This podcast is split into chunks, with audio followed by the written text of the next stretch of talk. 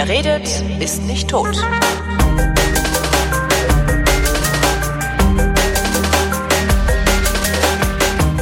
Willkommen zu einer neuen Ausgabe der Vrind Wissenschaft mit Neuigkeiten aus der Wissenschaft und Florian Freistetter. Und Holger Klein. Guten Tag allerseits.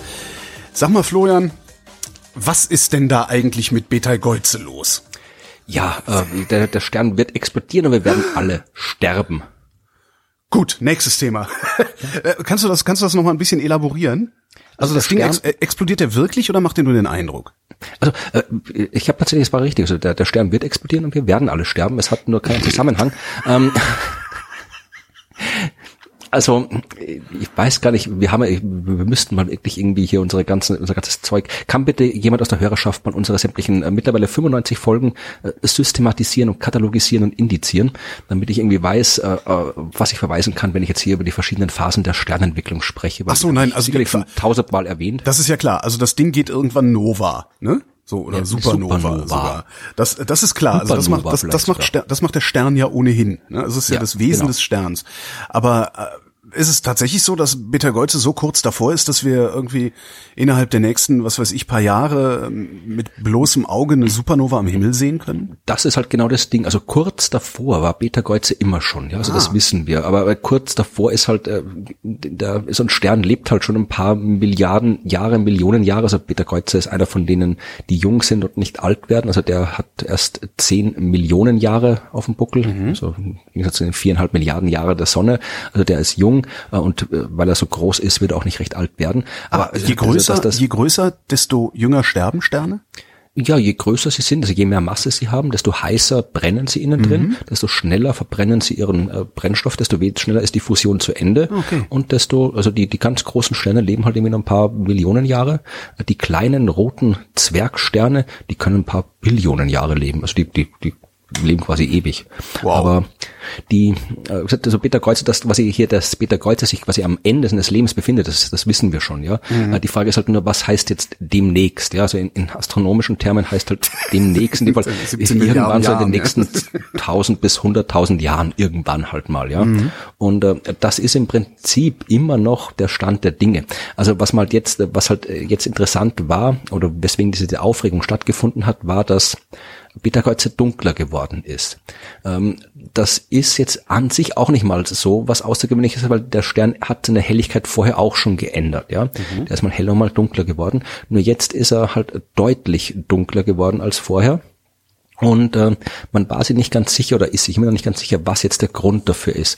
Also äh, ob es jetzt einer von diesen klassischen Helligkeitszyklen, der hat verschiedene Helligkeitszyklen, also ich möchte jetzt nicht in die Details gehen, also das, äh, das müssen wir wieder erklären. Aber doch völlig klar, woran das liegt, dass der dunkler wird, weil sich ein äh, fremdes Raumschiff vor den Stern geschoben hat. Also, Äh, ja, nein, das ist nicht der Fall, Oh. sondern äh, das ist halt der Stern ist halt quasi der, der ist halt ein bisschen unrund, sagen wir mal so, also auch auch ähm, sowohl von dem was er macht, als auch tatsächlich auch von der Form her. Ja, also der der bläst halt ständig Zeug äh, von sich weg, weil halt wirklich schon so am Ende ist, wo es dann wirklich äh, sehr aktiv zugeht auf dem Stern. Das heißt, der der poppt hier und dort äh, Zeug ins All, also äh, hat Helligkeitshausbrüche und ähm, ist von so richtig so ist eigentlich eher kein kein nicht so der klassische Stern, die klassische gut abgegrenzte Kugel, sondern eher Ja. halt schon so ein unförmiges? Gasdingens, der halt so so wie halt äh, ähm, ist das ein Ja, passendes Bild? so wie- Hm? so wie so ein angebissener Apfel? Dass der so Ja, ganze nein, nicht so ein angebissener rausschleudert? Apfel, sondern stell dir vor, äh, ich überlege gerade ein Bild, äh, stell dir vor, du hast äh, eine Wasserbombe, die du aufheizt, ja, die halt vor sich hin brodelt. Dann ist halt, wenn das irgendwie zuerst quasi ist, so die, die, die, dann ist die halt eine Sphäre und dann fängt die aber in alle Richtungen zu brodeln an und mal kommt hier was raus, mal Ah, kommt ja, da was ja, ja. raus und so weiter. Also die, die wabert so vor sich hin. Und ähm, so ähnlich, ja, so ähnlich ist es auch mit Peter Kreuzer. Der ist halt wirklich schon am Ende seines Lebens angelangt. Große Seifenblase mit Rauch drin. Ne? ist nicht mehr komplett stabil und deswegen gibt es Helligkeitsänderungen mit verschiedensten Zyklen und ähm, es kann jetzt sein, dass halt irgendwie mehrere solcher Zyklen zusammenfallen, um halt ein besonders tiefes, langes Minimum in der Helligkeit erzeugen. Das kann sein, es kann auch sein, dass halt tatsächlich ähm, jetzt äh, wirklich sich schon den, den Endphasen nähert und halt wirklich jetzt äh, dabei ist, jetzt äh, die, das einzuleiten, was dann in der Supernova endet. Aber auch da kann man keine Zeitangaben machen. Also das kann trotzdem noch 100.000 äh, Jahre dauern, bis das soweit ist. Also im Wesentlichen okay. äh, wissen wir es halt nicht. Ja, also der wird halt irgendwas, der macht halt das, was er macht. Und wir gucken halt mal, was die Helligkeit angeht. Wenn es nur so Zyklen sind, dann wird er in den nächsten Monaten wieder heller werden. Und äh, wenn nicht, dann werden wir es eh sehen. Aber ist, wir müssen jetzt nicht gespannt darauf warten, dass es jetzt den nächsten explodiert. Also Alles das geht jetzt kann auch sein, der kann morgen explodieren, ja. Mhm. Äh, das, äh, aber das war eigentlich immer schon der Fall, dass er morgen explodieren hätte können. Wie viele aber, haben wir denn eigentlich davon? Haben wir noch mehr so eine Sterne, die jederzeit uns um die Ohren fliegen können, sodass wir hier ein hübsches Spektakel am Himmel sehen? Ja, wir, es gibt in der Milchstraße 100 bis 200 Milliarden Sterne. Ja und wir haben nicht mal ein Prozent davon halbwegs genau vermessen. Okay. Und, äh, und, und um halt irgendwie sowas rauszufinden, vermessen heißt in dem Fall, wir haben hauptsächlich so die, die Position und die hm. Geschwindigkeit, also so quasi die externen Faktoren.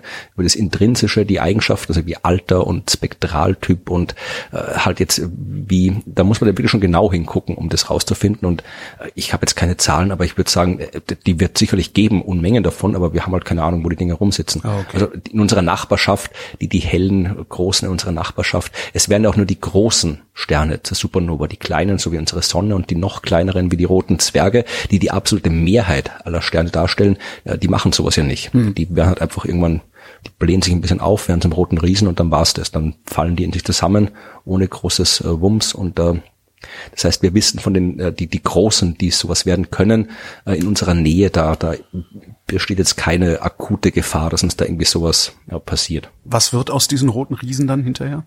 Äh, weiße Zwerge, also unsere Weißer Sonne, Zwerg. und ist ein Fall, die bläht sich auf, also am Ende, die wird auch immer heißer äh, im Laufe der Zeit äh, und am Ende ihres Lebens, weil die halt dann schon so heiß ist, bläht die sich immer weiter auf, mhm. weil die Strahlung so stark nach außen drückt, dass sie sich aufbläht, äh, wird dann immer größer, immer größer, immer größer. Und irgendwann hat sie quasi ihre kompletten äußeren Schichten weggeblasen ins All, die sind dann ganz weg.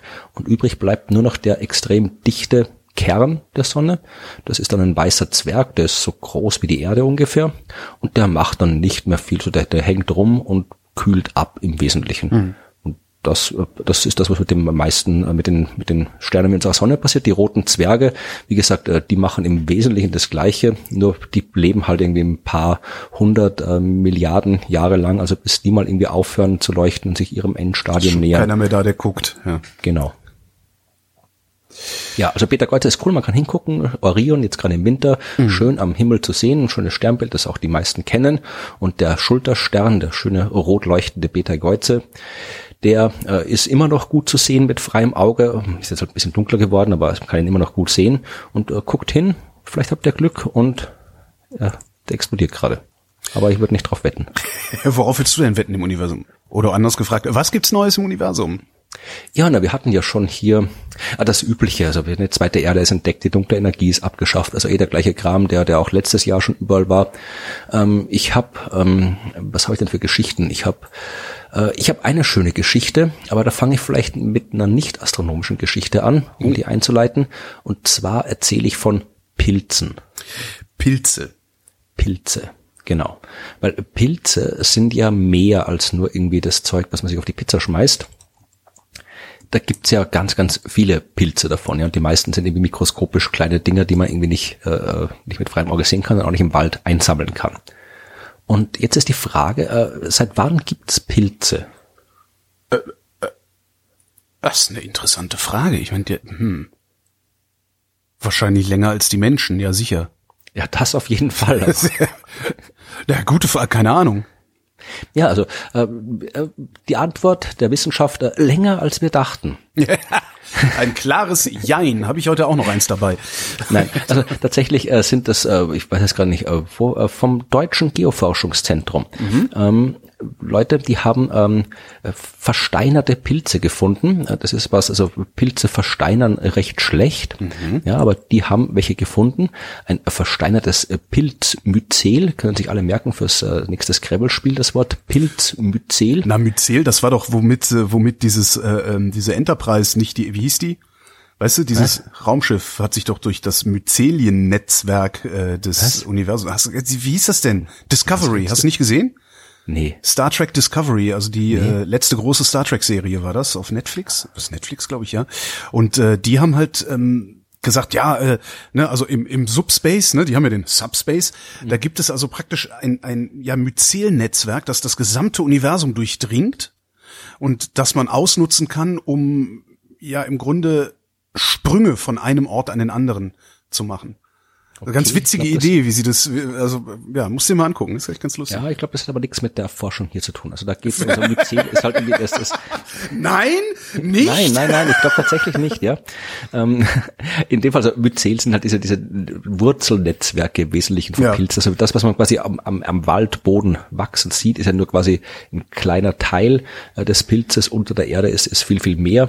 Da hängen oft ganze Pilze, die da oben drauf hängen, dann quasi zusammen, sind ein einziges äh, Lebewesen weil die unterirdisch durch dieses Myzel zusammenhängen. Und äh, wie gesagt, Pilze an sich versteinern schlecht, aber ab und zu findet man so versteinerte Pilzmyzele und genau das äh, ist passiert. Also die haben eins gefunden und konnten jetzt äh, dieses Gestein, in dem das versteinerte Myzel hängt. Das sind hier äh, Wissenschaftler von, ah, doch nicht, Geoforschungszentrum. Stein. Auf jeden Fall sind Leute entweder vom Geoforschungszentrum oder von der Universität Brüssel oder beide gemeinsam, das kann ich jetzt gerade nicht genau rausfinden. Die Wissenschaft haben, jedenfalls hat es festgestellt. Ja, haben geschafft, dieses äh, Pilzmyzel äh, zu datieren. Ja, mhm. Und tatsächlich sind sie auf ungefähr so 810 bis 715 Millionen Jahre gekommen, die das Zeug alt war. Und das ist deutlich länger, als man bisher gedacht hat. Das älteste bisher bekannte Pilzfossil war nur 460 Millionen Jahre lang, also quasi die Hälfte von dem Zeitraum. Und äh, dieses äh, jetzt verdoppelte Alter der Pilze, mindestens verdoppelte Alter, ja, aber das wird nicht gerade der erste Pilz gewesen sein, der hier ja, versteinert worden ist und die wird es ja vorher auch schon gegeben haben. Ähm, das heißt, äh, dass die Pilze schon existiert haben im Zeitalter des Toniums, habe ich auch noch vorher nicht gekannt. Ja, nie gehört, aber ja was interessant ist, diese Zeitspanne, also 800 Millionen, 700 Millionen Jahre, das ist tatsächlich vor dem Kryogenium. Ich weiß nicht, ob ihr das was sagt. Kryogenium sagt mir auch nichts, nee, aber hat was mit Kälte zu tun. Ne? Ja, also der, der, der landläufige Begriff für diese Phase in der Geschichte der Erde ist Schneeballerde. Ah, das habe ich schon mal gehört, ja. Genau, ich verlinke dann auch äh, noch einen äh, Podcast, den ich dazu mal aufgenommen habe. Im Wesentlichen war das eine Phase in der Vergangenheit der Erde oder mehrere Phasen in der Vergangenheit der Erde, äh, wo unser Planet komplett zugefroren war. Ja, also nicht mhm. so jetzt wie hier Eiszeit, Warmzeit, wo halt mal die Gletscher ein bisschen weiter vorrücken nach Süden, ein bisschen dann wieder zurückrücken. Also wir sind hier in die, wo sind die jetzt hier bis Mitteldeutschland oder sowas, waren die bei der letzten Eiszeit die Gletscher unterwegs. Ja, aber in dem Fall äh, dieses Kryogenium, diese Mega-Eiszeit, äh, da hast du Gletscher am Äquator. Ja, die gehen okay, also es gab durch. überhaupt keine eisfreie Zone auf dem Planeten. Nein, also, also eh, da wird schon irgendwo das eine oder andere Loch, die eine oder andere Spalte gewesen sein oder sonst irgendwas. Aber im Wesentlichen äh, hast du Gletscher auf der ganzen Erde, ja, wirklich überall. Der ganze Planet ist zugefroren, deswegen heißt es auch Schneeballerde. Und äh, das äh, weiß man, da gab es ein paar Phasen in der Vergangenheit der Erde, wo das der Fall war. Und äh, wer jetzt wissen will, ähm, wie es dazu kommen kann, dass die Erde komplett vergletschert und äh, wie sie dann wieder auftaut und so weiter. Also das habe ich dann in dem Podcast im Detail erklärt. Äh, das ist ein ziemlich interessante geologische Zusammenhänge. Aber was das jetzt heißt, dass ähm, diese äh, Pilze schon vor den äh, Supereiszeiten existiert haben. Ja, mhm. das heißt, die müssen zu denen gehört haben, die das irgendwie durchstanden standen haben. Diese, diese, das Leben gibt es ja schon länger auf der Erde. Ja, das muss ja hatte irgendwie überlebt diese Mega-Eiszeiten. Und ähm, die haben das anscheinend geschafft und ähm, wo die genau überlebt haben, das ist noch nicht ganz klar. Aber die waren vermutlich hier, also sie, die Wissenschaftler äh, schreiben hier, ähm, die Existenz von Pilzen äh, in dieser Zeit äh, lässt vermuten, dass diese mikroskopisch kleinen Pilze wichtige Partner der ersten Pflanzen waren, die vor etwa 500 Milliarden Jahren die Erdoberfläche besiedelten. Dies ist eine wichtige Entdeckung, die dazu Anlass gibt, unsere Zeitachse der Evolution der Organismen auf der Erde zu überdenken. Mhm. Das waren die Pilze und da passt jetzt die Astronomiegeschichte dazu. Ich würde jetzt natürlich gerne wissen, welche Schlussfolgerung für die Evolution die da jetzt konkret ziehen, aber soweit das kann ich jetzt nicht sagen, dazu ja, habe ich zu wenig Ahnung von dem Thema. Aber ich erzähle dir was über noch was mehr zur, zur äh, Schneeball-Erde-Geschichte und äh, zur Frage, wie so eine komplett äh, zugefrorene Erde wieder auftauen kann. Weil das ist nämlich, das hat mich damals, ähm, also man hat, äh, wie man das, ich, es gibt ein Buch, das ich gerade nicht, den Titel nicht kenne, wo diese Schneeball-Erde-Geschichte drin, ich glaube von der Gabrielle Walker, aber mir fällt der Titel nicht ein, mhm. wo halt die äh, Entstehungsgeschichte dieser Theorie der Schneeballs-Erde äh, erklärt ist. Und das war halt lange Zeit äh, sehr umstritten. Man dachte, es kann ja erstmal nicht sein, dass die ganze Erde zufriert. Und wenn sie zugefroren ist, dann kann sie nicht mehr auftauen, ja. Weil du hast äh, sowas wie so, du hast ähm, Eis, Albedo, ja, ja, ja, du hast eine Rückkopplung, ja. ja, ja. Also je mehr Eis, desto mehr Sonnenlicht wird reflektiert, desto kälter wird's, desto mehr Eis kriegst du, desto mehr Sonnenlicht reflektiert und so weiter. Und wenn Aber halt die Erde komplett mit Eis ist, dann irgendwann bricht irgendein großer Vulkan trotzdem aus und schafft es vielleicht ein bisschen Zeugs in die Atmosphäre zu schleudern, was das dann wiederum Treibhauseffekt macht. Das ist im Wesentlichen ähm, das, der Mechanismus, oder ich bin da auch keine, kein Experte für diese äh, geologischen Zusammenhänge, aber im Prinzip ist genau das dieser Mechanismus, dass du halt, äh, du hast halt äh, dann ein bisschen Vulkanismus und da kann ein bisschen CO2 dann irgendwie äh, in die Atmosphäre kommen und normalerweise wird das nicht helfen, ja, weil normalerweise hast wir haben ja immer CO2 in der Atmosphäre und mhm. dann, dann, kommt der Regen und dann äh, wird das wieder irgendwie ins Meer gespült und dann wird es irgendwie ins Gestein gebunden und dann kommt es mit der Tektonik wieder runter. Also das, du hast das quasi das, das CO2 CO2 kann sie nicht anreichern und nicht in solchen Mengen anreichern, dass äh, es reicht für einen Treibhauseffekt, um dieses, äh, diesen Schneeball Erde aufzutauen. Mhm. Aber wenn du eine Schneeballerde hast, dann ist da kein Wasser in der Atmosphäre, weil alles Wasser ist im Wesentlichen gefroren. Ja, du hast, weil da regnet es nicht. Das heißt, warum nicht? Also ja, es gibt doch auch, obwohl Wasser. alles gefroren ist, wärmere und kältere Regionen, wo, wo äh, so irgendwelche Dynamiken. Eh, aber nimm die, nimm die Antarktis. Die Antarktis ist eine Wüste. Ja, da hast keine, keine großartigen Mengen Feuchtigkeit in der Atmosphäre, Stimmt, die da runterregnen ja, können. Ja. Und weil halt da alles gefroren ist. Und da war das Wesentliche, das Wasser war gefroren im Eis, in der Atmosphäre war nicht genug, das heißt, da irgendwie andauernd regnet. Das heißt, alles CO2, das in die Atmosphäre gekommen ist, ist dort mal geblieben und hat sich mhm. angesammelt und angesammelt und angesammelt. Ja, bis irgendwann warm genug war, dass es aufgetaut ist. Das ist so der klassische Mechanismus. Jetzt hat man einen anderen entdeckt. Und zwar äh, ging es jetzt darum eine äh, Schneeball-Erde-Phase, die noch älter war. Ja, jetzt reden wir über sowas von, wir haben geredet zu so 500, 700, 600 Millionen Jahre in der Vergangenheit. Ja, mhm. ähm, wir reden jetzt über die sogenannte paläoprotozoische Vereisung. Paläoprotozoische Vereisung. Mhm. Genau, oder die Huronische Eiszeit. Klingt geiler. das Hyaluronzeit, genau. Huronische Eiszeit. Huaronische Eiszeit du huronische, huronische heißt Huronisch. Okay. Genau. Äh, das war vor 2,3 Milliarden Jahren. Ja. Also wirklich schon, da, da, da hat das Leben gerade mal so erst angefangen. Und das war echt, das war quasi eine Mega-Eiszeit, ja, also die, die, die Mutter aller Eiszeiten, um mit Saddam Hussein zu sprechen. Und ähm, die hat 300 Millionen Jahre gedauert, ja, also das ist schon eine Zeit. Wow. Ja. Und ähm, das ist, ist die Frage. Das ist aber, das, das ja. ist auch erdgeschichtlich, also wenn man so auf die Erdgeschichte guckt, das ist eine extrem lange Phase, oder? Ja, also da, der Zeit, ich weiß nicht gerade, wie lange die Dinosaurier existiert haben, aber das, das, die, die waren jetzt irgendwie, die hätten da vermutlich in der Zeit locker irgendwie entstehen und wieder aussterben können. Ja, ja, ja. Und ähm, Jetzt ist die Frage, jetzt haben Sie tatsächlich jetzt überlegt, wie, wie äh, man hat gewusst, dass die gibt und auch da jetzt keinen konkreten Beleg gehabt, wie die wieder, sie hat offensichtlich aufgehört, aber wie genau war auch unklar. Also man hat gesagt, okay, da wird halt so ein Mechanismus am, am Werk gewesen sein, der vielleicht auch was mit der Entstehung des Lebens, weil da war quasi diese, diese, das Leben ist ja gerade erst entstanden zu der Zeit. Also vielleicht haben, haben da die Bakterien, die da irgendwo halt rumgeschwommen sind, vielleicht haben die da irgendwie was in die Atmosphäre reingetan, die haben auch diese Sauerstoffkatastrophe und so weiter, also wo die angefangen haben, das erste Mal Sauerstoff zu produzieren, der vorher nicht in der Atmosphäre war. Also irgendwie sowas hat man sich gedacht. Jetzt aber haben ähm, Forscherinnen und Forscher von der NASA ähm, in Australien einen Asteroidenkrater angeguckt. Mhm. Und zwar bei Yarabuba ich weiß nicht, wo das ist, irgendwo in Westaustralien, Yarrabubba, und man hat schon gewusst, dass da ein Krater ist. Ja, den mhm. hat man vorher schon gekannt. Äh, und zwar musste es ein alter Krater sein, weil der fast nicht mehr zu sehen ist. Also der ist eigentlich nicht mehr zu sehen an der Oberfläche. Äh, du kannst ihn nur identifizieren, wenn du das Gestein anguckst. Ja, ah. dann siehst du halt, dass das Gestein halt irgendwie so, dass du halt so Schockstrukturen drinnen hast, wo du weißt, da muss irgendwann mal was äh, sehr Großes, sehr schnell auf dem Boden aufgeschlagen sein. Ja, dann hat es viele Jahre erodiert. Ja. Genau, also man hat gewusst, da ist ein Krater, aber man hat ihn bis jetzt noch nicht exakt datieren können. Und das haben die jetzt geschafft, ja. Äh, die haben sich da so, in dem Gestein eingeschlossene Mineralien, Zirkone angeguckt. Das sind sehr, sehr alte Mineralien, die man auch gut datieren kann, weil die bestimmte radioaktive Elemente enthalten. Und anhand dieser radioaktiven Elemente kann man, das ist so wie die, der Kohlenstoff-14-Methode, so ähnlich, kann man da auch das äh, datieren. Und die haben jetzt rausgefunden, dieser Krater ist ungefähr 2,3 äh, Milliarden Jahre alt. Ja, äh, wie Halbes die aufgefallen Erdalter, sind, ne? das, das gleiche Alter wie diese paläoprotozoische Vereisung.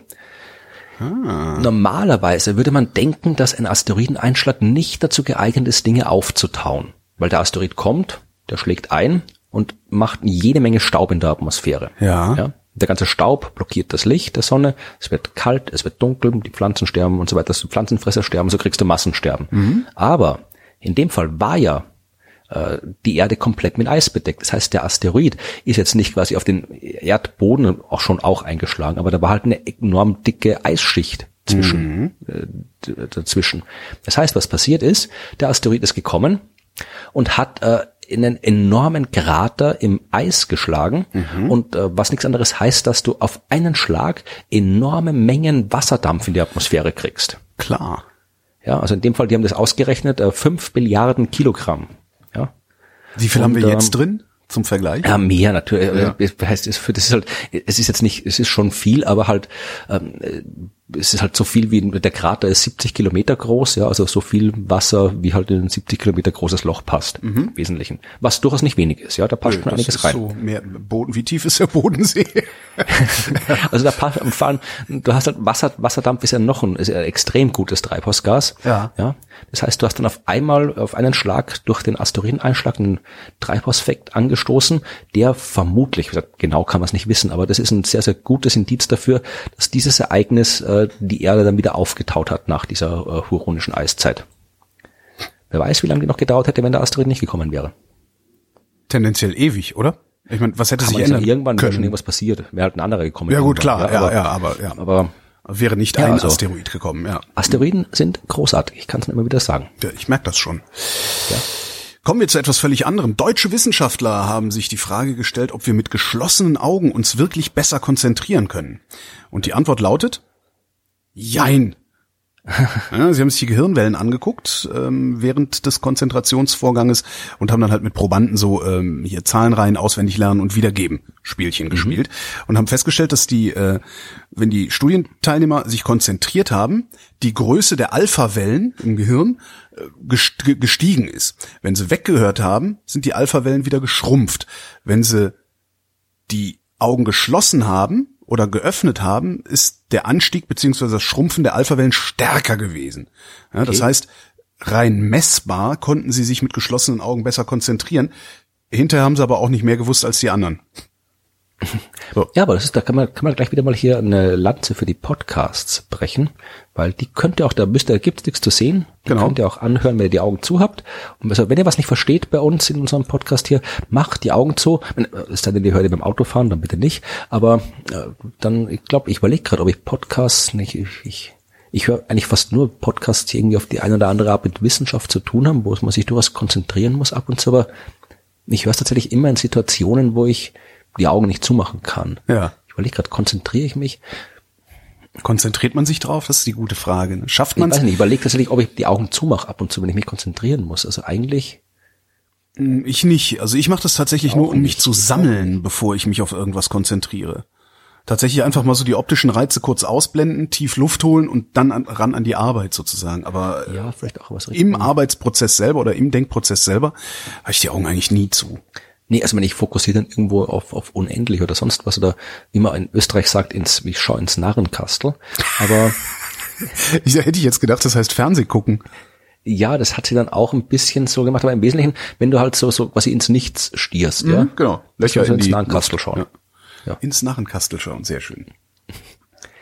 Ja, also dann bleiben wir doch gleich hier bei, bei Körperreaktionen. Ein Problem, das weder du noch ich haben, sind graue Haare.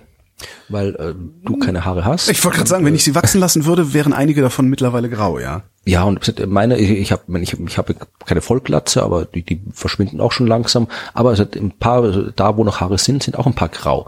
Äh, die Frage war jetzt, also gut, graue Haare kriegt man, wenn man alt wird. Äh, aber es gibt ja auch immer so die Geschichten, dass halt wenn du dich stresst, die Haare grau werden. Oder wenn du irgendwie so Angst hast oder sowas, ja. Schlagartig wurden seine Haare über Nacht grau. Ja, tatsächlich, ja. Und jetzt tatsächlich, also das ist jetzt mittlerweile hat man, äh, äh, Wissenschaftlerinnen und Wissenschaftler haben jetzt tatsächlich gezeigt, dass es nicht ganz aus der Luft gegriffen ist, diese Idee. Ja, aber Denn- die, also ich meine, das Haar, das schon rausgewachsen ist, das depigmentiert ja nicht über Nacht. Nee, nee, nee, aber also, tatsächlich haben sie jetzt gezeigt, dass äh, Stress graue Haare verursachen kann. Ja. Aber äh, in Mäusen. okay. Also, aber ich meine, man muss sich ja nur mal gucken. Barack Obama, ja, der ist nicht alt, der Mann. Guck dir an, wie, wie seine Haare ausgesehen haben, als er Präsident wurde und guck dir an, wie seine Haare nach der zweiten Amtszeit ausgesehen haben. Also ja, ist die Frage, ob da die vielleicht hat er sich irgendwie, die, die können auch schnell grau werden, so Haare zwischendurch. Also, weiß ich, ich, ich habe mir haben die, es kennen Leute, da haben die die Haare angefangen grau zu werden, die, die haben mit, mit 30 graue Haare gehabt, mhm. ja. Also da, da, genau darum geht's ja. Also es gibt halt, das hat, hängt unter anderem von den Genen ab. Also wenn du alt genug wirst, irgendwann hört der Körper auf, Melanin zu produzieren. Ja. Das ist dieses Farbpigment, dann kriegen die Haare grau. Du, das äh, ist du meinst bei Melanin. gleich. Nee. Aber tatsächlich äh, hat natürlich äh, die Genetik spielt bei den Haaren eine große Rolle. Also mein, mein, mein einer Opa hat keine Haare gehabt, mein anderer Opa hat keine Haare gehabt, mein Vater hat keine Haare, ich habe keine Haare. Ja, da kann ich machen, was ich will. Also was die Haare angeht, spielen Gene eine große Rolle. Es gibt halt Gene für blonde Haare, es gibt Gene für rote Haare und so weiter. Und jetzt hat man ähm, auch ein Gen entdeckt, also 2016 schon hat man ein Gen entdeckt, das äh, vorzeitiges Ergrauen verursacht. Mhm. Und jetzt haben ähm, Wissenschaftler ein Gen entdeckt, dass ähm, Stress eben tatsächlich an, an plötzlichen Ergrauen schuld sein kann. Okay. Die haben das äh, mit Mäusen untersucht, ja. Mhm. Das heißt, ähm, wir haben und ersten Schritt haben sie quasi ähm, das, das sympathische Nervensystem angeregt. Ja? Also das ist das, was bei Mäusen und bei Menschen auch dann quasi bei Gefahr aktiviert wird und dich irgendwie zur Flucht oder zum Kampf oder sowas äh, anregt. Mhm. Ja.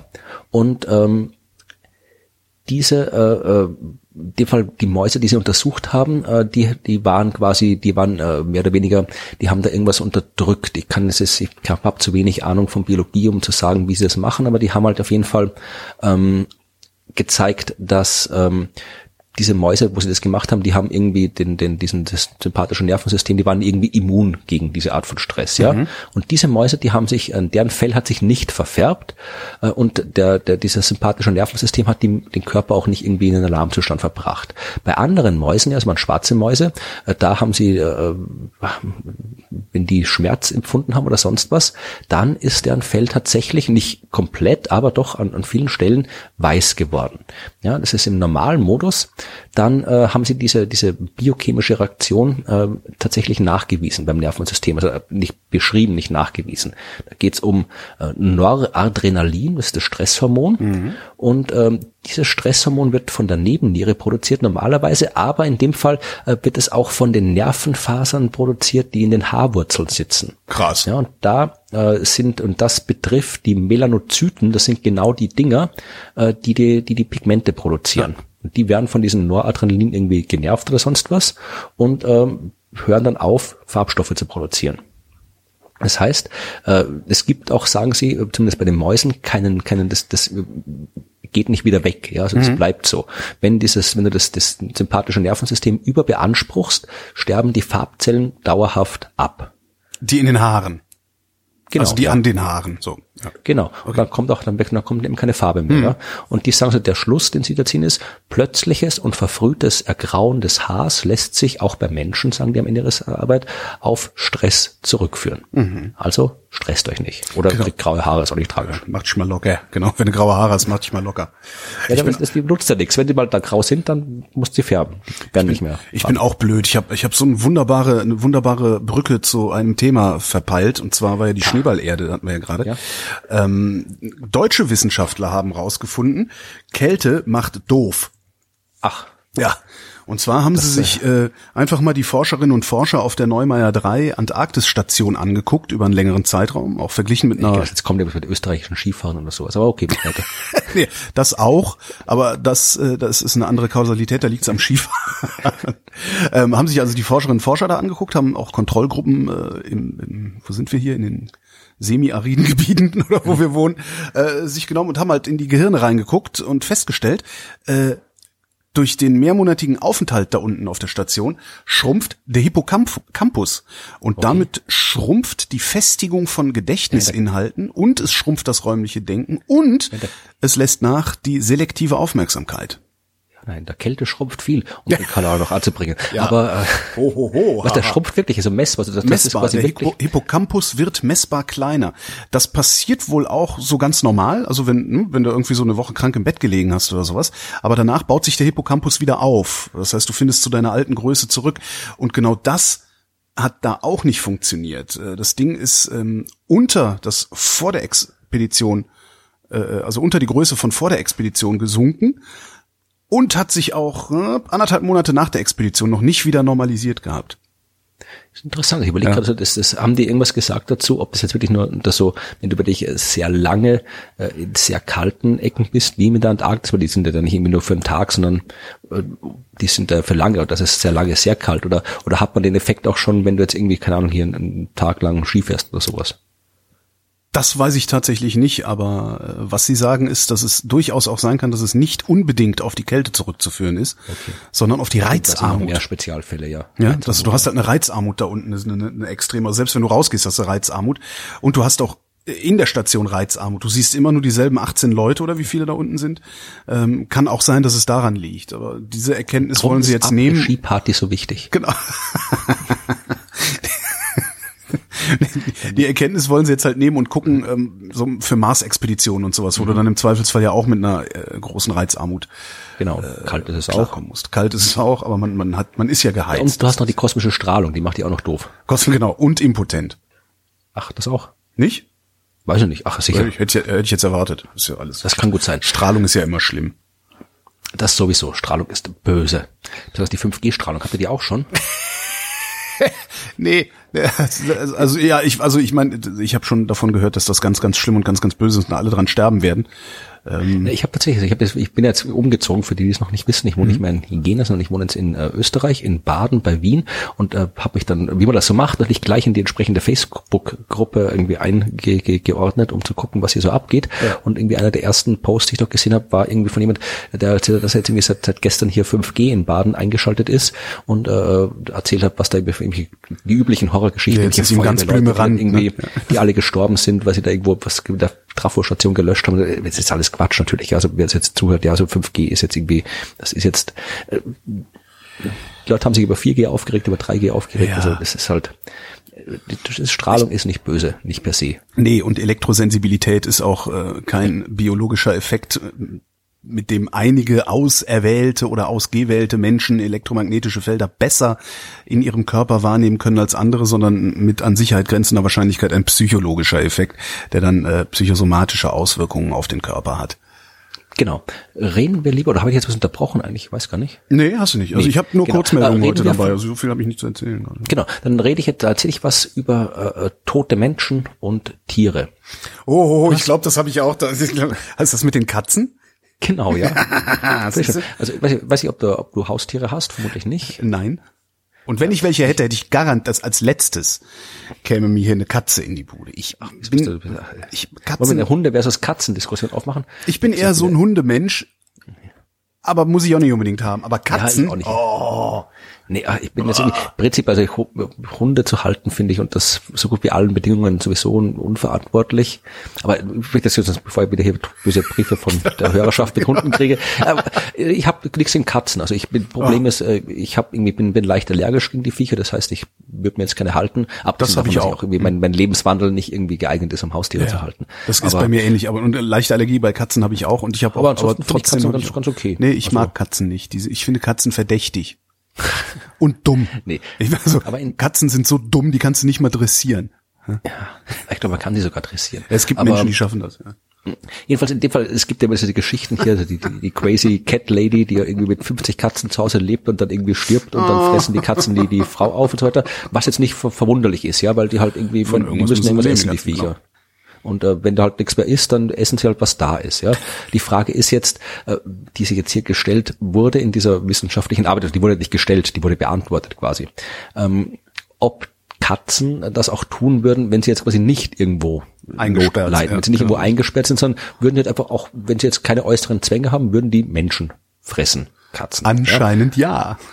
Genau. Äh, Das war jetzt tatsächlich keine, keine Studie, die irgendwie jetzt irgendwie gezielt gemacht wurde. Man hat es nicht irgendwie erforschen wollen, wollte, man wollte nicht erforschen, ob Katzen Menschen fressen, sondern es ging so diese, diese Body Farms, ja. Mhm. Also, äh, wo halt im Wesentlichen halt irgendwie tote Menschen in der Gegend verstreut werden, um zu gucken, was mit denen passiert, wie der Verwesungsprozess äh, durchführt, was halt für die Forensik ganz gut ist, um das zu wissen, welche Würmer, Viecher wann, wo anfangen, den Körper äh, aufzufressen, in, abhängig von welchen Umweltfaktoren und so weiter. Also es ist durchaus seriöse Forschung. Ja, super spannend hier, wird. äh, ähm, Mark Dingens, äh, nicht Mark Dingens, äh, wie heißt denn unser. Lieblingsforensik? Li- äh, genau.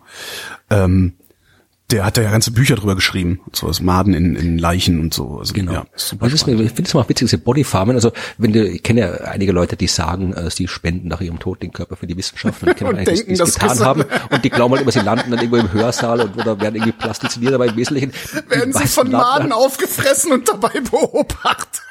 Ja, na, aber das ist tatsächlich so in der, Bodyfarm, das ist halt irgendwie, also finde ich auch vollkommen okay. Also äh, ist ein sinnvoller wissenschaftlicher Zweck. Also wenn du das du, du insofern, ich glaube, die Leute, die das machen, Überhaupt, aber es, es ist halt maximal unromantisch. Und wenn du sagst, ich Ja, stifte meinen Körper der Wissenschaft, hast du halt so ein sehr romantisches Bild im Kopf. Ne?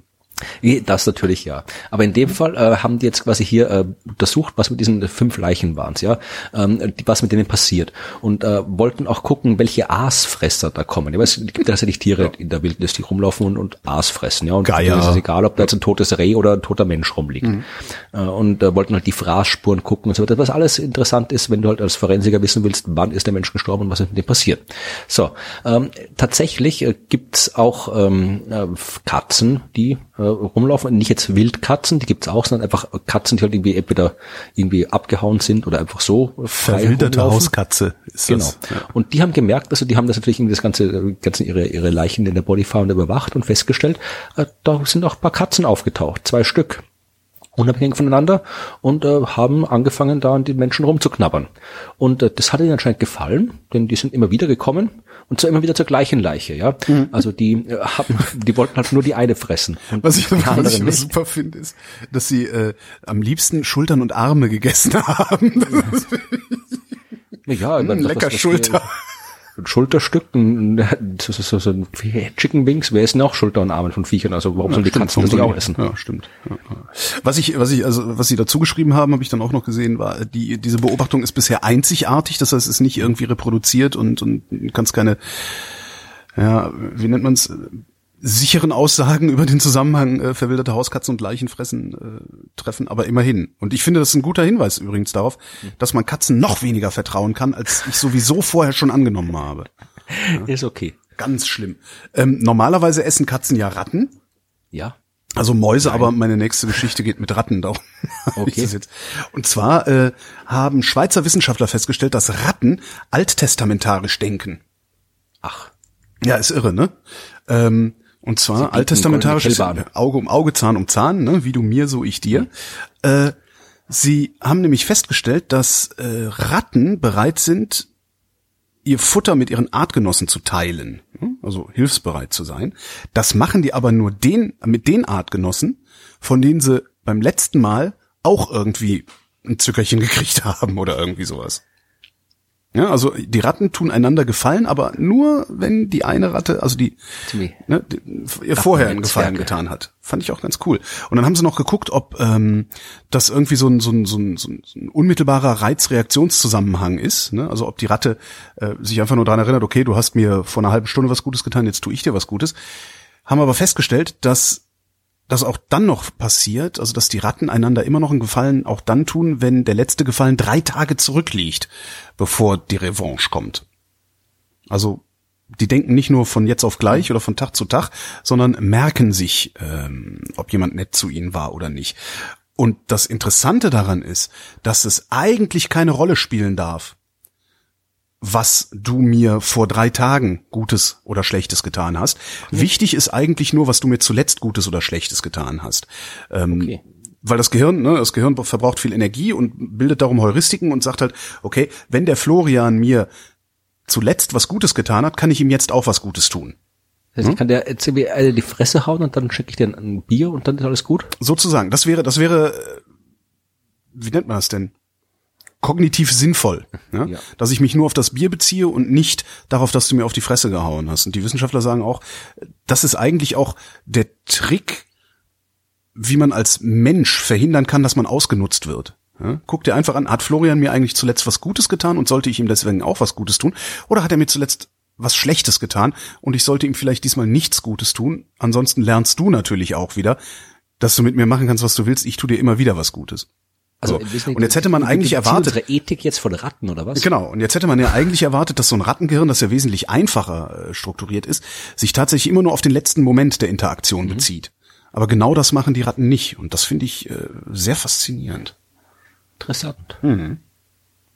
Ja, dann, dann machen wir gleich weiter mit ekligen Tieren. Ich habe noch eine Geschichte, die nur ganz kurz, da geht es um den Coronavirus, also das Coronavirus. Also das, das möchte ich jetzt hier nicht aufmachen, das Fass. Oh da habe ich nee, zu wenig Ahnung und da passiert zu viel. ja.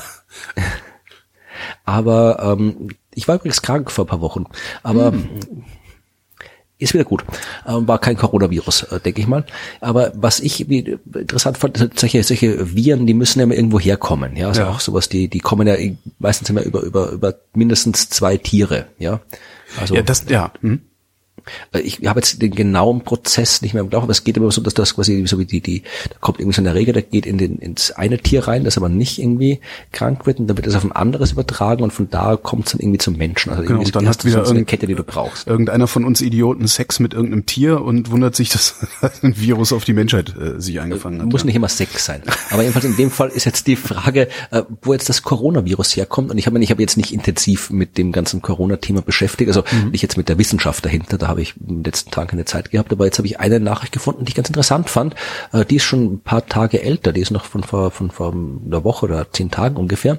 Ähm, sollte sich das geändert haben mittlerweile bei dem Thema, dann, dann sagt gerne Bescheid. Aber hier ist die Frage, äh, hast, weißt, hast du das mitbekommen, wo, die, wo das Coronavirus herkommt? Nee, ich habe mal irgendwas mit Schlangen gelesen, aber Genau, Schlangen. Tatsächlich, cool. Also es ging halt irgendwie, äh, man hat tatsächlich äh, gewusst, ähm, dass äh, ähm, äh, vom, von Schlangen auf den Menschen übergesprungen sein, was ich sehr, sehr äh, interessant finde, ja. Ja, weil ich meine, was machen Menschen mit Schlangen, dass sie denen so nahe kommen, dass so ein Virus überspringen kann? Ne? Vielleicht doch Essen. wieder Sex. Essen, Essen. ja. Ah, dann nicht gut gekocht, ne? Ja, weiß nicht. Also in dem Fall, also ähm, die haben halt untersucht, also zuerst haben sie halt das Virus äh, isoliert, schon den Code untersucht und so weiter. Das ist halt wie bei allen diesen Viren sehr variabler Virus und kann halt irgendwie Artenbarrieren leicht überwinden dadurch. Und äh, der Verdacht, also was man schon, was man schon ziemlich früh gedacht hat, war, dass eben dieses, dass die von irgendwelchen exotischen Wildtieren kommen, die gegessen werden, ja, weil äh, in Wuhan, da wo das eben aufgetreten ist das erste Mal, da haben die auch so einen Markt für Wildtiere Okay. und haben halt geguckt, äh, welche Tiere jetzt da in Frage kommen. Das sind prinzipiell aus Gründen, die ich jetzt nicht irgendwie erklären kann, äh, Vögel, Schlangen, Murmeltiere, Igel und Fledermäuse, äh, die als in Interessanter kommen. Speisezettel auch so, ne? Ja, und haben halt tatsächlich gefunden, also dass mit großer Wahrscheinlichkeit, dass, dass dieser Coronavirus entstanden ist durch den Genaustausch eines Coronavirus aus Fledermäusen mit einem weiteren Erreger aus einer unbekannten Quelle. Und diese unbekannte Quelle, die scheinen eben diese Schlangen zu sein, die tatsächlich, also bei zwei, die größte Übereinstimmung haben sie bei zwei Giftnatterarten äh, gefunden, die in, da in China verbreitet sind und die auch tatsächlich auf diesem Markt in Wuhan als Delikatesse angeboten werden. Da drängt sich ja. sofort die Frage auf, ob es nicht insgesamt vielleicht sogar dann auch für die globale Seuchenprävention sinnvoller wäre, auf äh, pflanzliche Kost, ausschließlich pflanzliche Kost auszuweichen. Das ist sowieso in sehr, sehr vieler Hinsicht Ja, sehr, das- sehr sinnvoll. ja, Ähm, und dann muss man irgendwelche exotischen Wildtiere muss man sowieso nicht essen. Ja, also das, das mal ganz abgesehen von irgendwelchen nachhaltigen Ernährungsstrategien, muss da jetzt irgendwie keine, keine komischen irgendwie vom Aussterben bedrohten, weiß nicht, ob die vom Aussterben bedroht sind, aber das macht man ja gerade in, in China mit dieser unter Anführungszeichen traditionellen chinesischen Medizin, da wird ja alles irgendwie gegessen, was nicht, was gerade was noch nicht bei drei auf dem ausgestorben Bäumen ist. ist und was man malen kann. Ja. Genau. Also es ist, glaube ich, aus, aus man kann, glaube ich, ganz allgemein sagen, es ist in so gut wie jeder Hinsicht besser, Tiere nicht zu essen, als sie zu essen. Ja, ja, stimmt. Wo wir bei pflanzlicher Ernährung sind, ähm, norwegische Wissenschaftler haben sich den Weinbau im Klimawandel angeschaut Aha. Und haben festgestellt, und das finde ich ziemlich enorme Zahlen, bei einem Temperaturaufstieg von zwei Grad würden die Weinbauregionen weltweit um 56 Prozent schrumpfen Hui. was wirklich enorm ist. Ähm, beim Anstieg von 4 Grad wären es 85 Prozent. und jetzt kommt das in Mais des Weinbaus, wenn sich die Zusammensetzung der Rebsorten nicht ändert.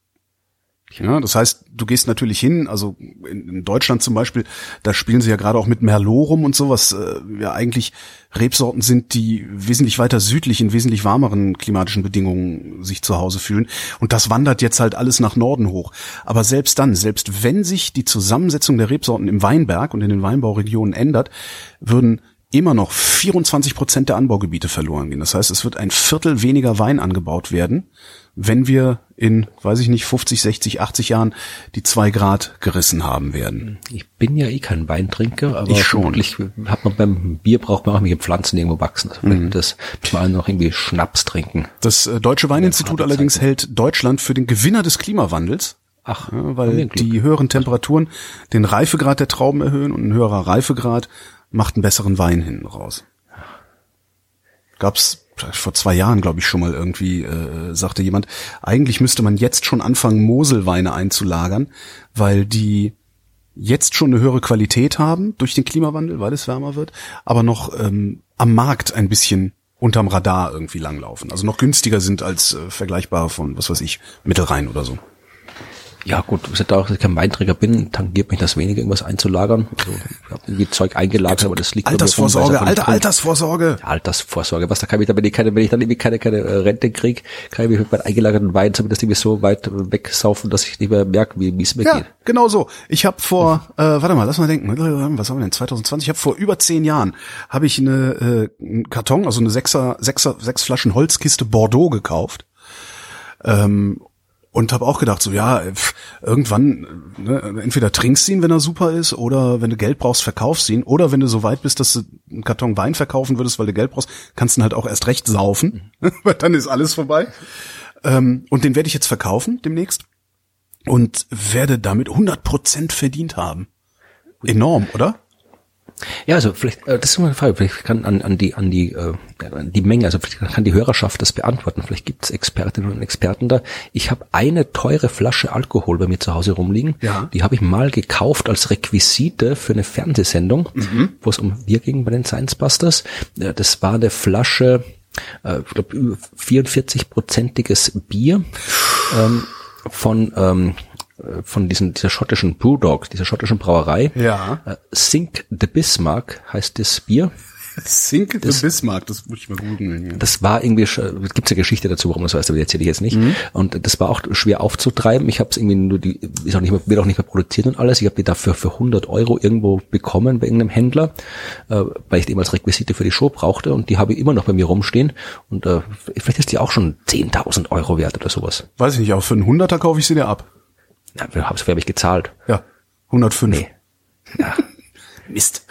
Ja, mal gucken. Ich warte, bis, bis mir jemand äh, 10.000 äh, Euro anbietet oder 1.000 Euro und dann, dann schicke ich in einem Live-Video, wie ich meinen Radler mache. Dann. Ich habe hier eine Brewdog-Brauerei hier um die Ecke bei mir, also um die Ecke, also nicht fünf Kilometer entfernt oder sowas. Ähm, wenn ich da mal hinkomme, frage ich mal nach. Das ist ja wirklich mal interessant. 44 Prozent ist enorm.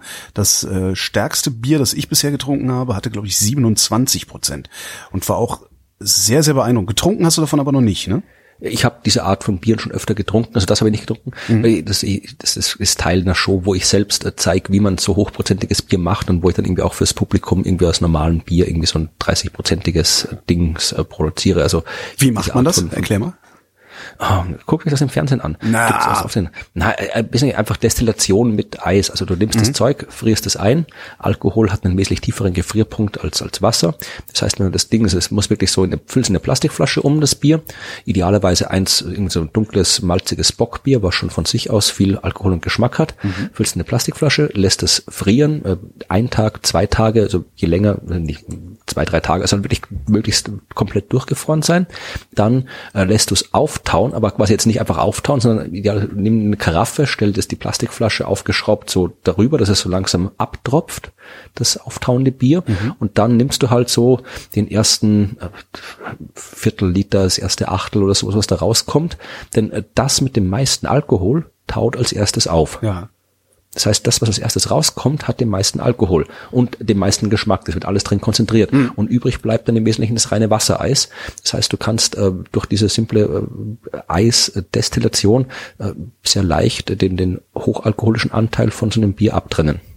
Kann man das eigentlich öfter machen? Machst du das dann öfter oder machst du das nur einmal in einem Nee, Durchgang? also jetzt auf der Bühne mache ich das nur einmal, aber im Prinzip, also ich meine, du musst das halt dann theoretisch immer weiter drunter kühlen. Also irgendwann ja, du musst die Temperatur vor allen Dingen Tiefkühlfach immer, mehr immer, immer präziser kontrollieren dann auch. Ne? Ja, weil vor allem irgendwann besser der reine Alkohol friert bei minus 144 Grad, also Okay. wenn dann immer höhere ab, irgendwann, irgendwann kommst du im Tiefkühlfach nicht mehr durch. Ja, dann ja, brauchst du eben andere Technik. Aber man kann das sehr leicht zu Hause machen. Ich habe das auf der Bühne schon dutzende Male gemacht. Das ist immer ganz nett. Hm. So, was nicht nett ist, wir waren beim Klimawandel. Katzen. Ähm, eine der Dinge, äh, die, die, die wir, wo manche sagen, äh, die uns retten werden äh, in Sachen Klima ist, äh, wenn wir Atomkraftwerke Oh, ja, hm. oder was ist was, was darf man nicht sagen? Atomkraftwerke Äh, Kernkraftwerk? Ich vergesse Kernkraftwerk darf. darf man nicht, nee, warte mal. Ja, wie auch immer. Kernkraftwerk darf man nicht sagen, weil das klingt so nach äh, Obstkern, weißt du, so harmlos. Mm, Ach so. Sowas. Also dabei ist jeder, der sich einmal damit beschäftigt hat, wie so ein Ding funktioniert, kann eigentlich gar nicht anders als Kernkraftwerk zu sagen und nicht Die machen da, ich, Atomkraftwerk. ich habe gedacht, die machen das so wie Kürbiskernöl und dann irgendwie Genau, machen, die also pressen- nicht, nicht. Genau, die pressen okay. Plutonium aus und da kommt dann Energie hinten raus.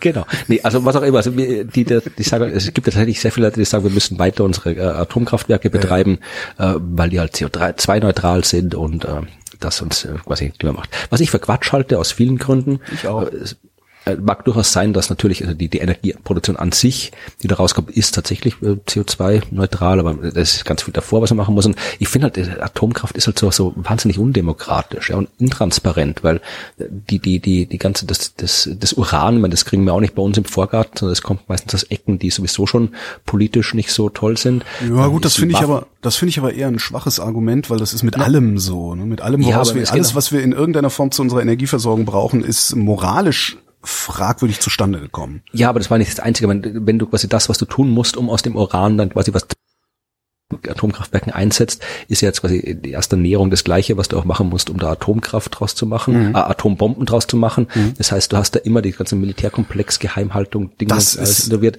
Also und dann hast du natürlich äh, das das Müllproblem. Ja, Das auch. Äh, und das mit der mit den mit den äh, Kernwaffen, das das ist eigentlich ein, ein sehr gewichtiges Argument, das immer hinten runterfällt. Ich habe vor Jahren mal einen Resonator-Podcast zum Thema gemacht, verlinke ich dann in den Shownotes.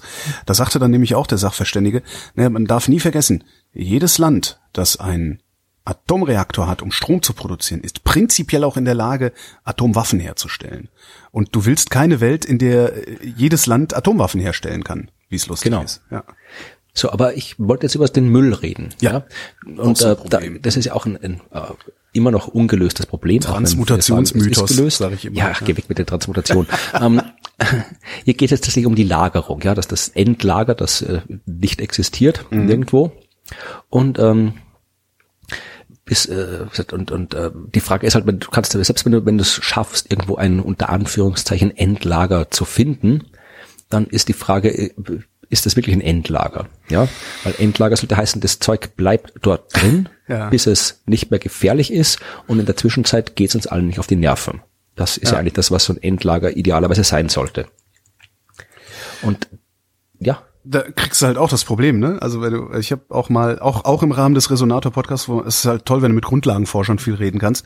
Da war halt auch, ich habe auch mal mit einer Geologin gesprochen, die sagte auch, na ja, als wir das Zeug in Eisstöcke verbuddelt haben, sind wir Geologen davon ausgegangen, dass Eis stabil ist. Heute wissen wir, Eis fließt und zwar aus Geologengesichtspunkten sehr schnell. also nicht Salzstücke. Äh, Salzstöcke, ja natürlich. Ja, Entschuldigung. sagen, ja. Salz fließt und das aus geologischen Gesichtspunkten halt sehr schnell.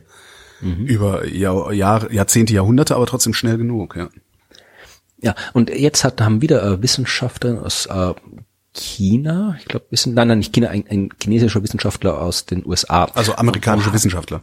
Ja. So mache ich das den- übrigens immer, ne? Amerikanische Wissenschaftler haben festgestellt, selbst wenn es Deutsche sind, die in Amerika forschen. Ja. Ich habe jetzt nur gerade irgendwie den, den Namen gesehen und dachte, das wäre im chinesischen. Hm. Vom Ohio State Center for Performance and Design of Nuclear Waste Forms and Containers. Also ein Institut, das die, die äh, halt irgendwie sich anguckt, äh, die, die Behältnisse äh, für Atommüll. Ja. Und ähm, die sind nicht so toll, wie man dachte. Also die Art und Weise, was, du tust ja nicht einfach so, den nimmst du nicht einfach quasi den Atommüll, der anfällt und schmeißt den irgendwo in die Erde. Ja? Nee, der muss ja dann auch danach noch aufwendig behandelt werden, bis er überhaupt irgendwie transportabel ist und so weiter. Verglast oder sowas, ne? Genau, das geht's, ja. Also du hast quasi diese, dieses, äh, dieses äh, Zeug, was auch immer. In dem Fall ging es um hochkontaminierten Atommüll, also der, der bei den Waffenproduktionen anfällt.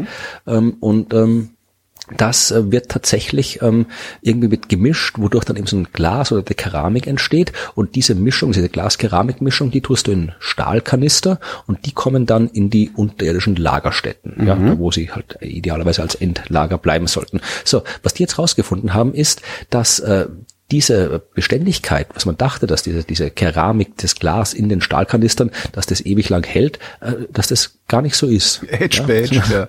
Dass das viel, viel, dass die viel, viel früher äh, korrodieren als gedacht, weil nämlich ähm, man nicht bisher nicht untersucht hat oder nicht berücksichtigt hat, wie jetzt dieses Glas, äh, dieses radioaktive Glas, die Keramik mit dem Metall wechselwirkt, ja, hm. drin ist. Und das tut's nämlich, ja. Ähm, da gibt's, weil äh, ähm, das liegt am Eisen, weil das der Stahl, also die Kanister sind aus Eisen gemacht, ja, und Eisen, das hat, äh, ne, das bin jetzt zu wenig Chemiker, um das genau erklären zu können, aber das verbindet sich gerne mit Silizium. Aha. Silizium ist ein wesentlicher Bestandteil von Glas. Das heißt, die beiden, äh, das, das, die, das Zeug, was in dem Kanister ist, diese Glas, radioaktive Glaskeramik, reagiert mit dem Kanister selbst. Das Ganze korrodiert und äh, ja, die Dinger halten das Zeug nicht, was sie halten sollen. Ja, geil. Es ist übrigens auch noch ein ganz interessantes Ding. Also es wird dann verglast, wird in die Castor-Behälter äh, verpackt. Ähm, und wir haben ja dann immer in den Nachrichten gehört, über viele, viele Jahre, wenn nicht sogar Jahrzehnte, dass äh, neue Castor-Behälter aus der Wiederaufbereitungsanlage La Hague, immer so der, dieser, dieser feststehende Begriff, ähm, in das Zwischenlager Gorleben genau. eingefahren wären. Jetzt ist Einfahren ein Begriff aus dem Bergbau. Und bedeutet mit, mit diesem Korb oder wie auch immer unter Tage runterfahren, ja, ins Erdreich hinein sozusagen. Was aber, und das ist eigentlich das, das Pikante an dieser, an dieser Geschichte auch, was aber im Bezug auf das Zwischenlager Gorleben einfahren bedeutet, ist, die Züge sind durch den Zaun auf das Gelände gefahren und stehen da rum. Ja, die Castorbehälter stehen da quasi im Freien rum, eventuell noch in einer Halle. Aber es ist halt wirklich, wenn du sagst, ne, ja, die sind eingefahren, ja. dann, ah, die sind unter die Erde verbracht worden, jetzt wird alles gut. Das ist ja auch ein ganz interessantes äh, Ding. Und ich verstehe bis heute nicht, warum die Journalisten diesen Begriff auf den Leim gegangen sind und nicht viel früher gesagt haben, die sind nicht eingefahren, die sind da geparkt worden. Ja, das, das klingt so wie was, was man sagen will, wenn man es ganz, also wir machen das jetzt ganz seriös und richtig und genau, genau. der wird aber ja. einfahren sagen, also Ach, Achtung auf Gleis 3, eingefahren, aber ja. Achtung auf Gleis 3, der Zug fährt ein. Also so, das ist echt ganz witzig. Aber sobald du einmal in Bergbaukategorien irgendwie gedacht hast oder was gelesen hast oder so, und ich komme ja aus Köln, das ist Ruhrgebiet nicht weit, äh, ich habe bei Einfahren, ich hatte über Jahrzehnte immer das Bild im Kopf von, ja, unter die Erde verbracht. Ganz cool alles gelogen. Ähm, Wissenschaft, äh, niederländische Wissenschaftler haben festgestellt, dass Männer besser lügen als Frauen. Echt? Ja. Und ob eine Lüge ankommt oder nicht, ist nicht davon abhängig oder ist weniger davon abhängig, ob der Belogene talentiert darin ist, Lügen zu erkennen, sondern ist viel stärker daran, davon abhängig, ob derjenige, der lügt, sich für einen guten Lügner hält. Auch ganz geil, okay. weil wer sich für einen besonders guten Lügner hält, belügt bevorzugt Familienangehörige, Freunde und Kollegen und sind darüber hinaus auch insgesamt eher unehrlich. und was die Lügner machen ist, also ein guter Lügner zeichnet sich dadurch aus, nicht, dass er eine konsistente Lügengeschichte erzählt, sondern dass er in einer Geschichte, die er erzählt, bestimmte Informationen auslässt, um zu täuschen. Das heißt, kennt man ja auch immer. Worüber, ja, worüber haben wir denn eigentlich nicht geredet, als wir heute geredet haben? Das ist ja dann immer ganz interessant, um zu gucken, worum es eigentlich ging. Der Elefant im Raum und sowas. Ne? Und ähm, wer besonders gut lügt, hat noch eine Fähigkeit, die verweben ihre Lügen und Auslassungen in eine glaubwürdige Geschichte, in der sehr viele wahre Informationen drin sind. Genau, das kenne ich auch. Dass du, was Oder, wenn du schon mal irgendwie aus irgendwelchen Gründen was erzählen musst, genau. musst, dann, dann guck, dass du möglichst viel Zeug erzählst, was auch richtig ist. Oder äh, vermeintliche Fakten, die sich nur sehr schwer bis gar nicht überprüfen lassen. Brauchst du nur mal so eine von diesen ARD-Talkshows dir angucken, wo dann irgendwie so ein rechtsoffener oder rechtsaußen Politiker sitzt und irgendwie erzählt, dass die Welt auf eine besondere Weise beschaffen wäre, was ja auch alle Studien zeigen würden. Und da hat noch nie jemand, geschweige denn die Moderatoren, gefragt, äh, welche Studie ist denn das, die sie da zitieren? Was mir äh, immer auf die Nerven geht, sind diese, die du in, in, den eher billigeren Medien und Internetseiten findest, diese kuriosen Fakten, diese lustigen Fakten, diese tollen Fakten. Ich habe mal angefangen, die, die nachzurecherchieren. Du findest diese Fakten ausschließlich in solchen Faktenlisten. Ich habe noch nie eine brauchbare Primärquelle für eine dieser dämlichen Fakten gefunden. Ja, die schreiben alle voneinander ab, ausschließlich. Stimmt. Das einzig Schöne, da kann man ja mal einen Twitter-Account empfehlen, und zwar den von Quite Interesting, dieser Fernsehsendung aus Ja, genau, äh, UK. QI, ja. Die hauen halt einfach immer mal so Partyfaktenwissen raus, äh, was sie auch überhaupt nicht, machen sich gar keine große Mühe darum, das zu belegen, also irgendwie äh, Quellen dazu zu belegt. Also ich kenne die Leute tatsächlich, Ja, die das machen, die Fakten recherchieren, die kenne ich persönlich. Also die, Ich die halte die auch für äußerst seriös. Ja, ja, eben. Ich halte die auch für äußerst seriös. Aber das ist ein sehr schöner Twitter-Account. Kann ich nur empfehlen. Quite interesting. Macht Spaß. Hm? Ja, äh, wir sind noch, ich habe jetzt noch eine Geschichte über, über, über, noch über das Universum, Ah, noch eins über das Universum. Oh. über mysteriöse Sachen. ah, über, siehste? Ich habe über- Krankheiten, noch mehr Krankheiten und ein Getränk. Gut, dann mache ich mal Astronomie, dann machst du Krankheiten Genau. und äh, das Getränk und dann können wir dann zur, zur, kommen zur äh. Werbung überleiten, die auch zu Getränken passt. So, äh, es geht in der Astronomie um G-Objekte. G-Objekte. G-Objekte, ja. Also keine schnellen Läufer, sondern Nein. gemütliche G, Geher. Wieder, Ja. wieder, wieder Buchstabe G, G-Objekte. Ach so, Und, äh, mhm. und das sind äh, Dinge, also die heißen deswegen Objekte, weil man bislang oder eigentlich immer noch nicht genau weiß, was es für Dinge sind. Oh, Murmur. Nee, jetzt geh weg mit dem Ding. Okay. Äh, es geht um, da weiß man, was es ist, nämlich ein Asteroid. Es geht um das Zentrum. das sagst du. Ja, das sag ich. Äh, Es geht um das Zentrum unserer Milchstraße. Mhm. Und das ist ziemlich cool. Also wenn ich mir mal irgendwo ein Reiseziel aussuchen dürfte, würde ich kurz zumindest mal gerne im Zentrum der Milchstraße sein. Mhm. Mit äh, idealerweise äh, als, als unverwundbarer, unsterblicher Mensch, weil die Bedingungen da ziemlich hart und heftig sind.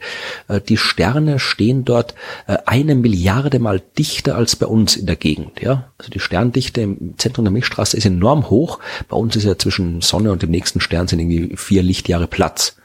Im Zentrum der Milchstraße stehen die Sterne extrem dicht beieinander. Und das muss, wenn du dort irgendwo an einem, auf einem Planeten bist und zum Himmel guckst, muss das ziemlich geil ausschauen, ja, wenn du eine ein Milliarde mal höhere Sterndichte hast. Da ist alles voll. Ich meine, das ist Genau. nur, nur noch hell, oder? Das weiß ich eben nicht. Wie kann Ah, man ist so nicht okay, genau, wir sonst wirklich mal konkret überlegen, wie man sowas äh, simuliert, äh, so ein Anblick. Aber es muss auf jeden Fall cool ausschauen. So. Und äh, was es dort auch ist, ist das äh, supermassereiche schwarze Loch im Zentrum der Milchstraße. Über das haben wir sicherlich auch schon ein paar Mal gesprochen. Ja. Das hat viereinhalb, ähm, vier Millionen mal mehr Masse als die Sonne. Und um dieses äh, schwarze Loch bewegen sich halt die Sterne im Zentrum der Milchstraße rundherum. Millionen oder Milliarden? Das sind Milliarden? Millionen. Millionen Mal. Sonnenmassen. Okay, ich Millionen. dachte Milliarden. Ach, guck. Nee, nee, also es gibt auch schwarze Löcher in anderen Galaxien, die Milliarden äh, mal mehr Masse haben, aber unseres hat vier Millionen mal mehr Masse als die Sonne. Und äh, darum dieses schwarze Loch kreist halt jede Menge Zeug. Ja, da kreisen Sterne rundherum, äh, Gaswolken, andere, anderer Krempel, der da so rumfliegt und eben Dinger, die bis jetzt im G-Objekte genannt wurden. Zuerst äh, dachte man, das ist irgendwie die Andrea Guess, die das äh, erforscht. Die ist ziemlich cool. Die hat auch äh, diese Sterne äh, erforscht, diesen S1, S2, wie die alle heißen, die da wirklich so ganz knapp am schwarzen Loch rundherum sausen und wo man dann damit mit deren Analyse der Bewegung von diesen Sternen auch die Masse dieses schwarzen Lochs das erste Mal nachweisen konnte und so. Und äh, die erforscht halt äh, anscheinend das ganze Zeug, was da rumkreist und hat diese G-Objekte das erste Mal so im Jahr 2005 entdeckt. Und Heißen die G-Objekte, weil die Dame Guess mit Nachnamen heißt? das ist eine gute Frage. Oder hat es was mit Gravitation zu tun? Ich weiß es gar nicht, könnte auch Gas sein. Ich weiß nicht, wo das herkommt. Du müsstest jetzt nicht, immer- müsst jetzt nicht mal irgendwie das schauen, das Originalpaper lesen, wo das hier irgendwie herkommt, äh, wo es das erste Mal erwähnt worden ist, kann ich jetzt gerade nicht sagen. Aber äh, was die auf jeden Fall gesehen haben, ähm, dass ähm, dieses Objekt ähm, hat zuerst hat man es wirklich für Gaswolken gehalten, ja, also für große Gaswolken, die auf schwarze Loch zu fliegen. Das, das passiert ja immer wieder mal, dass da irgendwie so kosmische Gaswolken irgendwo in die Nähe vom schwarzen Loch geraten und dann um das schwarze Loch herumkreisen, Energie verlieren und dann irgendwann mal reinfallen, ja. Und äh, das ist das ist ganz cool, weil dann wenn sowas ins schwarze Loch fällt, dann wird auch äh, in der Umgebung vom schwarzen Loch viel Strahlung frei, dann kriegst du so ein bisschen äh, Strahlung, so Gammastrahlen, Radiostrahlen, Röntgenstrahlen, Ausbrüche vom schwarzen Loch. Das ist immer recht interessant äh, zum Anschauen, da kann man viel über schwarze Loch lernen. Äh, nur in dem Fall haben die festgestellt, okay, die haben gedacht, da ist jetzt diese Glaswolke und haben gesagt, ja, die wird jetzt demnächst da reinfallen, wird sich aufheizen dabei, wird ähm, beim Reinfallen durchs Aufheizen auch viel Strahlung abgeben. Das wird ziemlich cool ausschauen. Ist aber nicht passiert. Ähm, die, dieser, dieses Ding, diese Gaswolke, ist einfach einmal rundrum und äh, wieder äh, mehr oder weniger unversehrt äh, weitergeflogen. Ja. Das heißt, sie interagiert nicht mit Doch, doch, nein, nein Also das du schon. Denkst du, wieder, Okay. du denkst schon wieder viel zu, zu, zu kompliziert. Also das geht jetzt, das Besondere ist nicht, dass sich das um schwarze Loch herum bewegt hat. Das, Okay, das ich, ich hätte jetzt, Also das, das klang jetzt so wie, ja, nee, das schwarze Loch und das Geopic, die haben sich eigentlich gar nicht gesehen. Nee, nee, das Ding ist, das Ding wäre halt quasi das, ähm, also die schwarze Löcher sind keine Staubsauger. Also nur weil das Ding Ja, da rumkreist, ja, muss das nicht irgendwie reinfallen. Äh, das Ding war, dass die halt tatsächlich eben so eine, ähm, so eine Gaswolke, du hast ja da enorme, äh, auch in der Nähe des schwarzen Lochs beim Rundrumfliegen hast du starke Gravitationskräfte, noch stärkere Gezeitenkräfte. Mhm. Das heißt, man hat eigentlich gedacht, wenn es so eine Gaswolke ist, die da rumkreist, dann wird die halt bei der Annäherung ans schwarze Loch durch die Gezeitenkräfte halt, äh, halt im Wesentlichen so, so, so halt irgendwie auseinandergerissen, Mhm. zerfetzt, irgendwie aufgeheizt und so weiter. Was mit dem Ding aber nicht passiert ist. Also das würde man eigentlich erwarten, äh, wenn da so ein kompakter Stern rundherum geht. Ja, dem macht es, wenn er weit genug weg ist, dem machen die Gezeitenkräfte nichts aus, die da rumfliegen. Der fliegt da rum und bleibt halt heil. Aber das hätte man nicht von so einer Gaswolke gedacht, dass das passiert. Und ähm, dann hat man gedacht, okay, dann ist das vielleicht doch keine Gaswolke. Äh, und äh, man weiß halt immer noch nicht, was man. Diese Dinger sind im Wesentlichen ähm, wenn es, also das dehnt sich aus, diese, diese Objekte, wenn sie dem Schwarzen Loch nahe kommen, die werden schon ein bisschen ausgedehnt, aber wenn sie sich wegbewegen, dann wups, dann fahren sie wieder zusammen und sind wieder kompakt. Ja, also die, die, Das, so weit habe ich noch nie gehört, ehrlich gesagt. ja, Ja, die, die- die- Astronomen die und Astronomen auch nicht. ne? Ja. also normalerweise, also eine Gaswolke wird halt bei der Annäherung immer weiter und weiter und weiter auseinandergestreckt. Mhm. Ein Stern, der würde halt einfach so bleiben, wie er ist. Äh, man hat jetzt nicht genau gewusst, was für Dinge das sind. Was man jetzt, äh, die Hypothese, die man jetzt äh, hat, ist, dass es eben kein normaler oder einzelner Stern ist, sondern dass es zwei Sterne sind, die miteinander verschmolzen sind, ja, und äh, umgeben sind von einer so eine Art Hülle, dichte Hülle aus Gas und Staub, die halt in diese Hülle, die dann in die Länge gezogen werden kann, wenn es in die Nähe vom schwarzen Loch kommt. Ja, aber äh, wo die Anziehungskraft der Sterne, also des, des, des, des verschmolzenen Sterns in der Mitte, äh, groß genug ist, um diese Hülle festzuhalten. das also das schwarze Loch kann die quasi nicht abknipsen. Ja, vor allen Dingen, um das auch hinterher wieder einzufangen. ne? Genau, Ja, genau. ja, ja. Das ist äh, das die Hypothese. Und das ist jetzt nicht ganz so unplausibel, weil wie gesagt die Sterndichte ist enorm hoch im Zentrum der Milchstraße. Da können Sterne kollidieren und verschmelzen. Hier bei uns außen da, da, da kann sowas nicht passieren. Also dass sich da zwei Sterne kollidieren, das ist zwar nicht unmöglich, aber so unwahrscheinlich, dass es im Wesentlichen unmöglich ist. Ja, aber im Zentrum der Milchstraße, da stehen die dicht genug, dass solche Sterne verschmelzen können. Wenn die verschmelzen, dann kann sich da eben auch so eine Staub- und Gaswolke rundherum bilden um die Dinger. Das heißt, es kann durchaus so sein. Aber man muss sich halt nochmal irgendwie genauer angucken, was das ist. Und momentan äh, wissen wir noch nicht, äh, was das jetzt genau für Dinge sind. Könnte auch irgendwas anderes sein. Aber wie cool muss das bitte sein als Astronomin? Du guckst dir halt so ein Ding an und denkst, ja, jetzt passiert das, was immer passiert. Ups. Das stelle ich mir, das stelle ich mir sehr, sehr abgefahren vor. Das ist ein sehr, sehr irres Gefühl. Also was, vor allen Dingen, Darum machen die Menschen Wissenschaft, die meisten. ja, das, das Problem bei der Wissenschaft oder das, das Problem der Wissenschaft ist ja, dass die ganzen großen Sachen im Grunde schon entdeckt sind. Ne? So, Das haben schon ein paar gesagt. Und Ja, nein, ich meine auch nicht die ganzen großen, sondern es gibt ja ohne Ende, ne? Ich meine, wir brauchen- müssen ja nur den, den nächsten Beschleuniger größer bauen, dann finden wir ja schon wieder jede Menge Zeugs. Aber so, so die, ich sag mal, mit dem bloßen Auge sichtbaren Sachen so, irgendwie. ja, gut, ja. Und sowas, wo dann irgendwie tatsächlich ein Stern oder eine, eine vermeintliche Gaswolke um äh, schwarzes Loch und so, das ist halt groß und sichtbar. Und dadurch, finde ich, wird Forschung oder der, also wenn der Forschungsgegenstand sichtbar ist und greifbar ist, ist es halt viel leichter zu verstehen, was die Forschung da macht, als wenn du sagst so ja äh, up Quark, down Quark, weißt du so diese, äh, wo du ja im Grunde nur noch nur noch Begriffe findest für Zustände von Energie und das ist ja mit einem normalen Gehirn ist das ja kaum noch erfassbar. Darum finde ich solche Forschung immer total cool, wenn das ein Ding ist, wo ich sage, okay, könnte ich theoretisch auch erkennen, was sie erkannt hat. Finde ich Ja, schon nee, toll. nicht. Ja, theoretisch, wenn sie sagt, guck mal, das ist die Gaswolke, die fliegt da rum, die müsste sich eigentlich so verhalten. Aber wenn mir jemand sagt, guck mal hier, das ist äh, ne, das ist das äh, Higgs-Boson und äh, da hinten ist das Bose-Einstein-Kondensat und das verstehe ich halt alles nicht. Ne? Also ich muss mir das dann halt jedes Mal anlesen. Was ich verstehe ist, weil ja auch äh, Winter ist äh, und der Himmel ist grau und so, ich verstehe sehr gut, einfach im Bett liegen zu bleiben, zumal ich auch noch eine neue Matratze habe, die äh, äußerst bequem ist. Und jetzt haben britische Wissenschaftler festgestellt, was es zur Folge hat, wenn ich 14 Tage im Bett liegen sollte. Dein Ja, es- Hippocampus schrumpft. nee, das nur, wenn ich das Fenster offen habe. Ach so, okay. Ähm, sie haben einfach mal Leute 14 Tage faulenzen lassen. Das ist eine sehr kleine Studie, 47 Teilnehmer waren es nur. Ähm, haben Leute ausgesucht, die äh, einigermaßen fit waren und täglich mindestens 10.000 Schritte gemacht haben in ihrem Leben. Haben sie dann zwei Wochen lang gezwungen, 14 Tage lang nur noch maximal 1500 Schritte pro Tag zu machen. Okay. So, das ist ein, um den Unterschied zu verdeutlichen. Also ich wohne in Berlin-Tempelhof. Ich arbeite, wenn ich beim Radio arbeite, in Potsdam-Babelsberg. Wenn ich mit der S-Bahn zur Arbeit und wieder nach Hause fahre, komme ich auf irgendwas zwischen 8000 und 10.000 Schritte. Wenn ich mit dem Motorrad oder mit dem Auto zur Arbeit und zurückfahre, komme ich auf irgendwas zwischen 1500 und 2500 Schritte.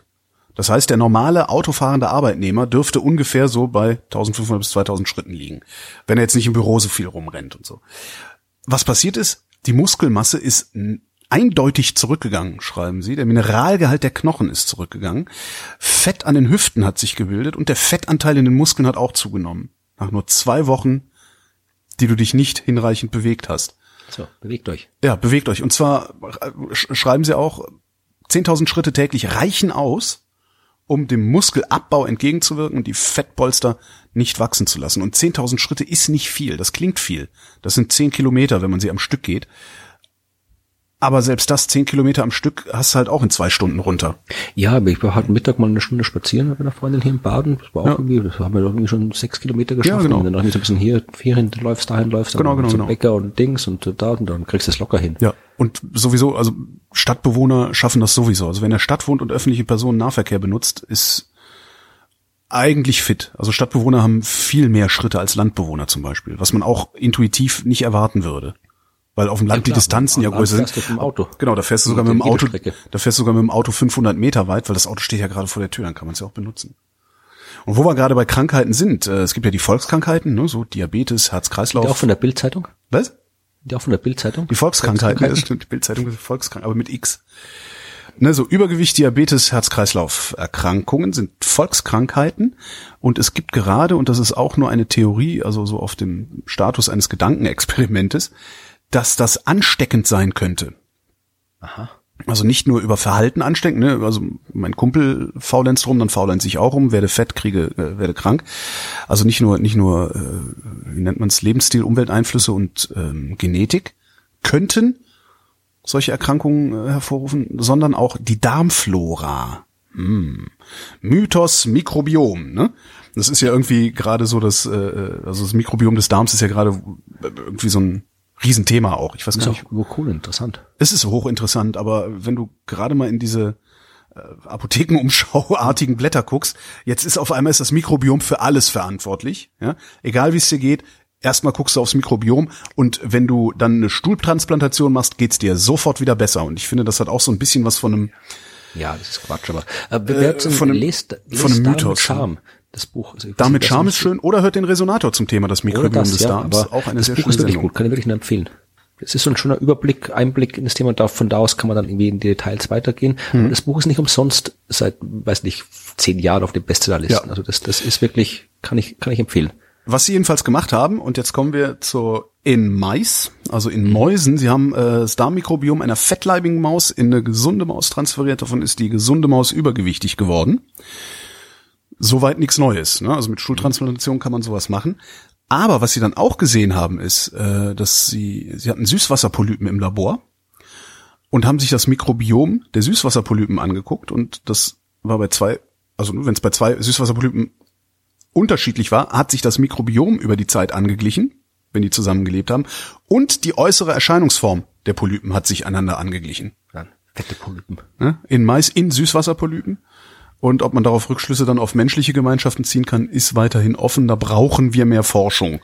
Das heißt, wenn du in der Beziehung fett wirst, ist der Partner schuld. Genau. Kann man das nee, das Mikrobiom des Partners. Ja, ich glaube, das soll, ja, das ist, Weil der dich so beschissen behandelt. beim nächsten Streit, sonst könnte, glaube ich, böse enden, das als Argument für irgendwas zu verwenden in der Diskussion. Ja, das stimmt. Ja. So, Getränke hast du gesagt. Ach so, ich dachte, dann haben wir nur noch Werbung und Getränke jetzt? Mein Gott. Ja, ich. Ach Gottchen, wir, wir okay. reden doch schon, wir reden doch schon lange. Ja, macht ja nichts. Florian, was ist der Antrieb der Wissenschaft? Ich vermute mal Kaffee, oder? Richtig, Kaffee. So, jetzt haben ein internationales Forscherteam, mit anderen Worten, die Wissenschaft hat festgestellt, wie man perfekten Espresso macht. Und das haben die eher zufällig rausbekommen. Wahrscheinlich, weil sie so viel Kaffee trinken, haben sich jedenfalls mit den Mitteln äh, der Strömungsmodellierung angeguckt, was passiert denn eigentlich in der Espressomaschine mit dem Kaffeemehl und dem Wasser. So, und was man normalerweise macht, ist, wenn du einen Espresso machst, du nimmst im Schnitt, natürlich, also, ne, gibt ja so internationale Barista-Empfehlungen und sowas, du nimmst 20 Gramm Kaffeebohnen und malst die so fein, wie es geht.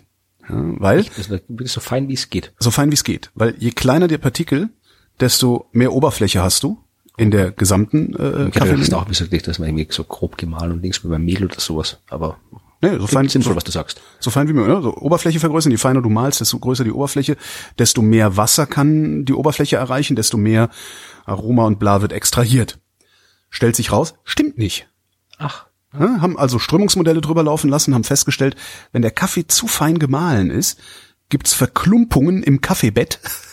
Das, äh, warte mal, ich, das muss ich als Sendungstitel hier aufschreiben. Verklumpungen im Kaffeebett. was, was, so, irgendwie was, was Jürgen Drews. Genau, Verklumpungen im Kaffeebett. Warte mal, Verklumpungen im Kaffeebett. So, gibt's Verklumpungen im Kaffeebett und mindert wiederum die Qualität des Kaffees da rauskommt. Ähm, dann haben sie ein bisschen rumexperimentiert und äh, sind drauf gekommen, es reichen 15 Gramm statt 20 Gramm, also ein Viertel weniger, was ganz interessant ist, vor allen Dingen, wenn du davon lebst, Kaffee zu verkaufen. Das ist, ja, das ist alles von der Industrie hier Ja, genau. gesponsert. Du nimmst 15 Gramm Kaffeebohnen und malst die, wie sie schreiben, nicht mit allerletzter Vehemenz, sondern ein bisschen gröber, als du es eigentlich machen würdest oder eigentlich gewohnt bist, wenn du äh, Espresso malen würdest. Ja, und dann wird dein Kaffee besser. Und das ist schon enorm. Ich, meine, ich, ich trinke sehr, sehr viel Kaffee, mache selten Espresso, weil ich keine Siebträgermaschine habe, also keine Maschine, die schnell Espresso herstellen kann. Ähm, aber hätte ich das, würde ich jeden Tag bestimmt irgendwie fünf, fünf bis acht Tassen Espresso trinken. Und dann macht sich das schon bezahlt, wenn du weniger Zeugs nimmst. bin kein so, so extremer Kaffeetrinker. Also ich trinke den schon, aber ich weiß nicht, nicht, wie viele andere. Ich brauche das jetzt nicht irgendwie, um morgens in Touren zu kommen. Also manchmal trinke ich, irgendwie, oder seit drei Tagen kein Kaffee mehr getrunken. Brauchen tue ich das auch nicht. Ich mag Kaffee halt nur sehr gerne. Solange er nicht, äh, solange er nicht das ist, was moderne Kaffeenerds fruchtig nennen. Ich nenne das sauer. Stimmt, ja. Ich trinke zwei Tassen am Tag, vielleicht wenn ich mal Kaffee trinke. Also dann ist es. Und ich male das auch nicht selber, das Zeug. Also Ah, doch, das mache ich schon. Was eigentlich auch Quatsch ist. Für so wenig, so kleine Mengen. Also für so große Mengen wie bei mir macht das, glaube ich, eher äh, Sinn. Vor allen Dingen bin.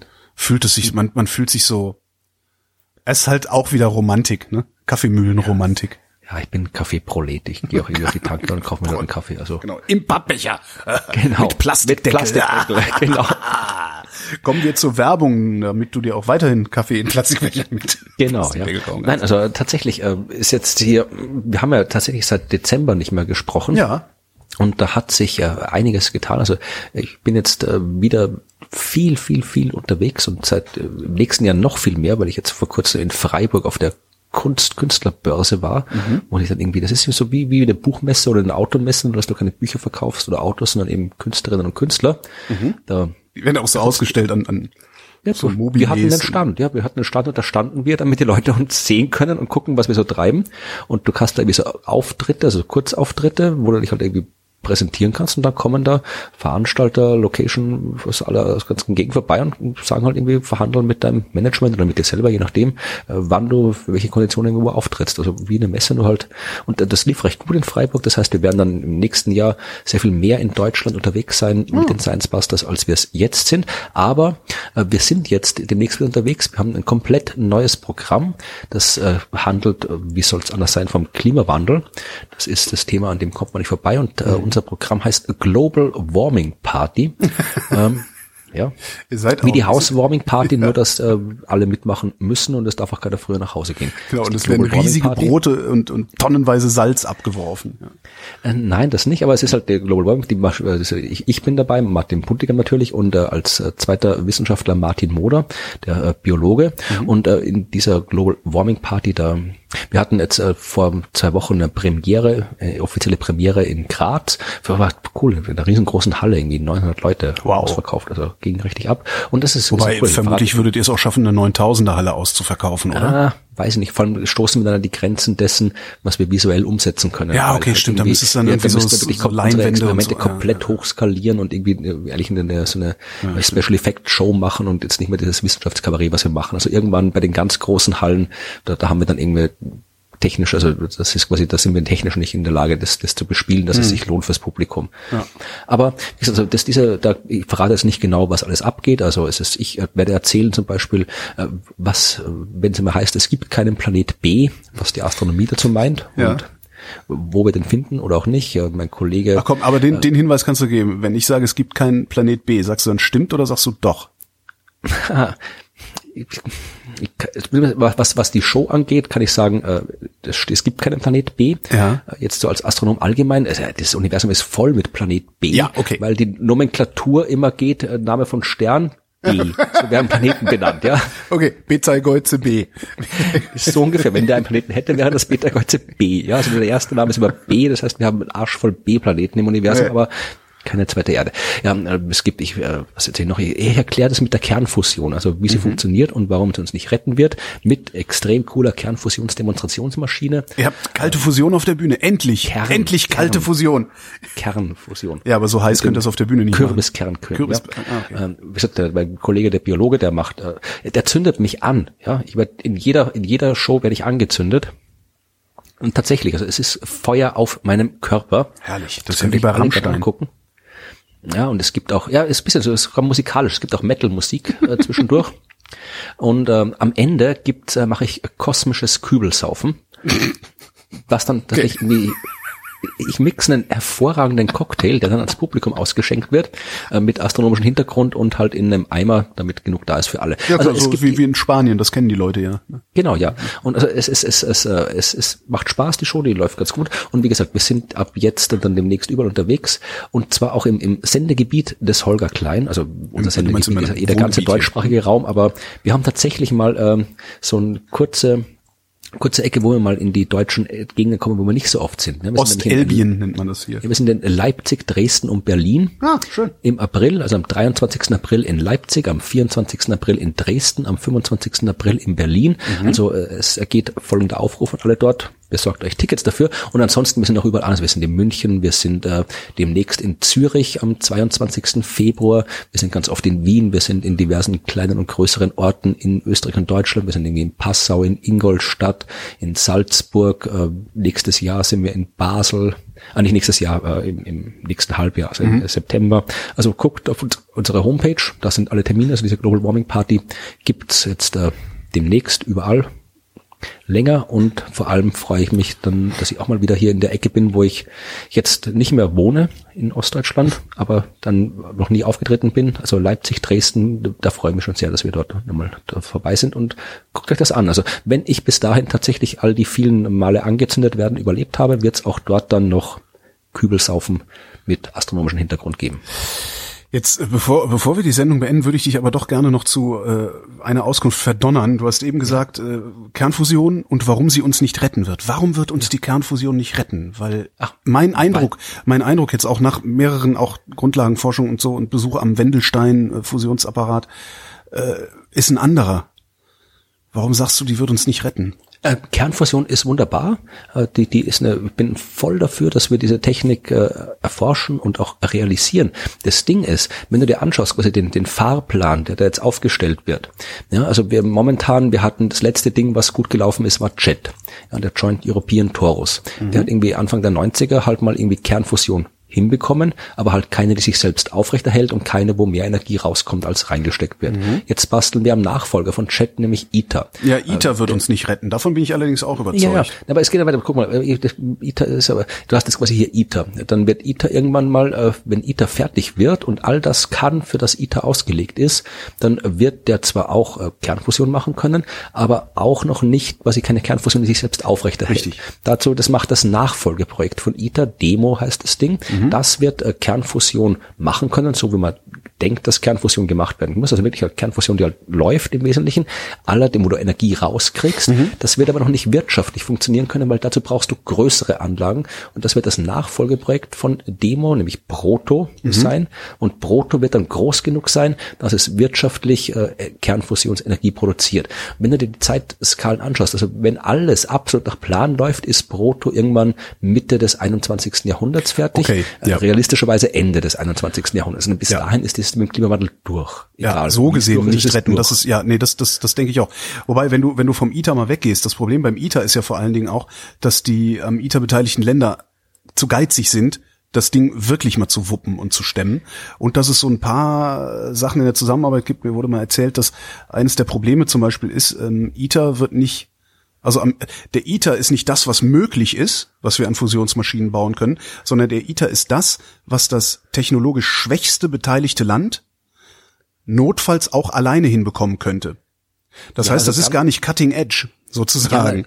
Ja, ganz so arg ist es auch nicht. Man, ITER ist halt, natürlich hast du halt, hast halt alle Probleme, die du mit internationalen Großprojekten hast, die mit die USA, mal waren sie dabei, dann sind sie wieder ausgestiegen für ein paar Jahre, dann sind sie dabei, dann muss quasi irgendwie, du hast halt die ganze Bürokratie. Aber es ist jetzt auch nicht so, ich höre auch oft, dass gesagt wird, ja, also das ITER, wenn, wenn die ganze Bürokratie nicht wäre, dann wäre das alles schon längst. Das Problem ist, dass bei der Kernfusion auch halt schlicht und einfach von dieser ganzen Projektsituation abgesehen, das sind schlicht und einfach auch noch sehr, sehr viele wissenschaftliche und technische Probleme, die nicht gelöst sind. Und da wir vor allem auch Probleme, wo wir noch nicht genau wissen, wie wir sie lösen. Und dann wird es noch jede Menge Probleme geben, von denen wir gar nicht wissen, dass wir die haben. Also das ist nicht so, dass es wissenschaftlich jetzt quasi fertig ist, das Thema, und wir einfach nur noch ein Ding hinbauen müssen. Also so Ja. ist es lange noch nicht. Wenn wir dann aber auf den Wendelstein gucken, da ist so das letzte, was ich von, vom Wendelstein mitbekommen habe, der ja auch ein anderes Prinzip fährt. ITER ist ja ein Tokamak, Wendelstein ist ein Stellarator. Ähm, das letzte, was ich vom Wendelstein gehört habe, ist aber, dass schon die nächste Generation, also was nach dem Wendelstein kommt, wird Energie erzeugen können. So, das Ja, ist mein, mein Kenntnisstand Leute, die jetzt. haben Kernfusionsanlagen immer recht gerne, weil Das stimmt die alle allerdings. optimistisch. aber, wenn man sich da, wenn man sich da die, die Entwicklungszeiten anguckt, also die Entwicklungszeit hin zum Wendelstein 7X, ähm, der ist ja gebaut worden, nachdem sie unten in Garching, jetzt weiß ich leider nicht mehr, wie das Ding da hieß, das ist so ein Kleinstreaktor, der auch nur ein paar Sekunden gebrannt hat, wenn überhaupt. Ähm, das hat zehn Jahre gebaut, daraus den Wendelstein 7X zu bauen. Wenn wir in so einem Zeitplan weiterarbeiten könnten, was ich nicht weiß tatsächlich, habe ich noch nicht fragen können, wenn wir in so einem Zeitplan weiterarbeiten könnten, wären wir halt in 20 Jahren soweit, dass Ja. wir einen Stellarator, also einen industriefertigen Stellarator ja, hätten. ja, ne? ja, weiß ich nicht. Das Ding ist, da musst du fragt dann noch mal vielleicht irgendwie, nur weil der Stellarator Energie produziert, heißt das noch lange nicht, dass der quasi halt auch irgendwie äh, auf eine vernünftige Art Energie produzieren kann. Da muss ja genug rauskommen. Mein Windrad kann auch Energie produzieren, ja. Kann ein Windrad hinstellen, dann kommt da mehr Energie raus, als ich reinstecke. Ja. Das heißt aber nicht, dass ich jetzt das Weltklima mit wer damit rettet, dass ich überall Windräder aufstelle, ja. Das Da Weltklima, retten, also vom Weltklima rede ich gar nicht. Ich rede tatsächlich ausschließlich von der Energieversorgung. Ja, nee, ich meine auch die Energieversorgung meine ich ja, ja, aber das irgendwie, ich weiß jetzt nicht, ob der Stellarator, ob das heißt, da kommt, wird jetzt Energie produziert, ist das auch etwas, was wissenschaftlich dann quasi, ist das was, was du, was du quasi, wo ich sagen kann, okay, das ist es jetzt und das bauen wir überall hin, oder ist es dann irgendein experimentelles Ding, das halt Energie erzeugt, oder ist es etwas, was kommerziell schon einsetzbar ist? Und selbst wenn es kommerziell einsetzbar ist, nur weil wir wissen, wie wir ein Kraftwerk bauen, Dann muss Alstom das Ding CO2-neutral immer noch- Energie baut, es kann ja nicht einfach, kann jetzt nicht hingehen und sagen, so, äh, Länder Ja, der ja, Welt, macht alles ab und ihr baut jetzt euch überall hier 20 von den Dingern in euer Land rein. Ja, es muss ja vor allen. Dingen, es muss ja dann auch erstmal noch gebaut werden. Das heißt, so Firmen wie Alstom oder Siemens oder sowas, die müssen halt auch erstmal ihre Ingenieure da dran setzen und gucken, wie können wir das den Ding, Ding denn eigentlich so bauen, dass wir auch tatsächlich Energieversorgung machen können Ja, damit. und- Und so gesehen hast du natürlich recht. Also, Also was wir haben ja, wir haben ja eine Fusionsmaschine, die uns mit Energie versorgt und äh, können dann halt über Solar und Wind und das sonst Problem was an der Kraft. ganzen Ja. Klimageschichte, Energieproduktion ist ja nicht, dass wir nicht wissen, was wir tun sollen. Ja. Wir wissen, wir haben, wüssten ganz genau, was wir tun könnten. Wir tun es halt nur nicht. Das ist das Problem. Ja. Und äh, wie gesagt, wir brauchen jetzt keine Wundermaschine wie die Kernfusion, die uns rettet in der Hinsicht. Äh, wir brauchen Kernfusion, ja, die werden wir irgendwann brauchen. Ich bin voll dafür, dass wir die haben. Aber das ist jetzt nichts, sagt, wir müssen jetzt irgendwie hier das Ding erfinden, damit wir das Klima retten. Äh, Das Klima retten, wir- wenn wir es wollen, auf andere Art und Weise. Aber so habe ich das mit den Fusionsapparaten auch nie verstanden, dass die, dass die irgendwie fürs Klima gemacht Ja, es werden. gibt schon Leute, die sagen das. Ah, Okay, nee, das halt, das halte ich tatsächlich auch für unsinnig. Eben, wie du auch sagtest, alleine angesichts der Tatsache, dass wir längst wissen, wie wir das mit dem Klimawandel und der Energieversorgung hinkriegen könnten. Dazu müssten wir dann halt irgendwie mal davon, damit aufhören, uns darüber zu mokieren, dass, äh, weiß ich nicht, Windräder äh, irgendwie hinter unseren Häusern stehen und vielleicht in den Städten, wo keine stehen können, der Strom dann eben teurer wird, äh, um das zu kompensieren. Aber das ist eine andere Ja, Diskussion. genau über das, also nicht genau über das, aber ziemlich ungefähr über das spreche ich dann eben auch in unserer Show. Und äh, mein Kollege äh, von der Biologie hat auch sehr schöne äh, Dinge gesagt, äh, schöne Lösungsansätze. Das heißt ja immer, der Mensch muss sich ändern. Und er erklärt, wie er ein, er ein Genetiker, also er ist ja Genetiker, wie ein Genetiker den Mensch ändern würde, äh, damit es klimamäßig jetzt funktioniert. Also wer das, der, der, wer wissen will, wie Österreich, wie ein Österreicher den, die Menschheit verändern will, genetisch, um das Land klimafit zu machen, der Sehr kommt gut. in unsere Show. Freistädters Menschenreaktor. Ja, ich, ich, das, äh, ich, das macht der Biologe. Damit sind wir am Ende der Sendung angelangt. Florian, vielen Dank. Vielen Dank, Holger. Und euch danken wir wie immer für die Aufmerksamkeit.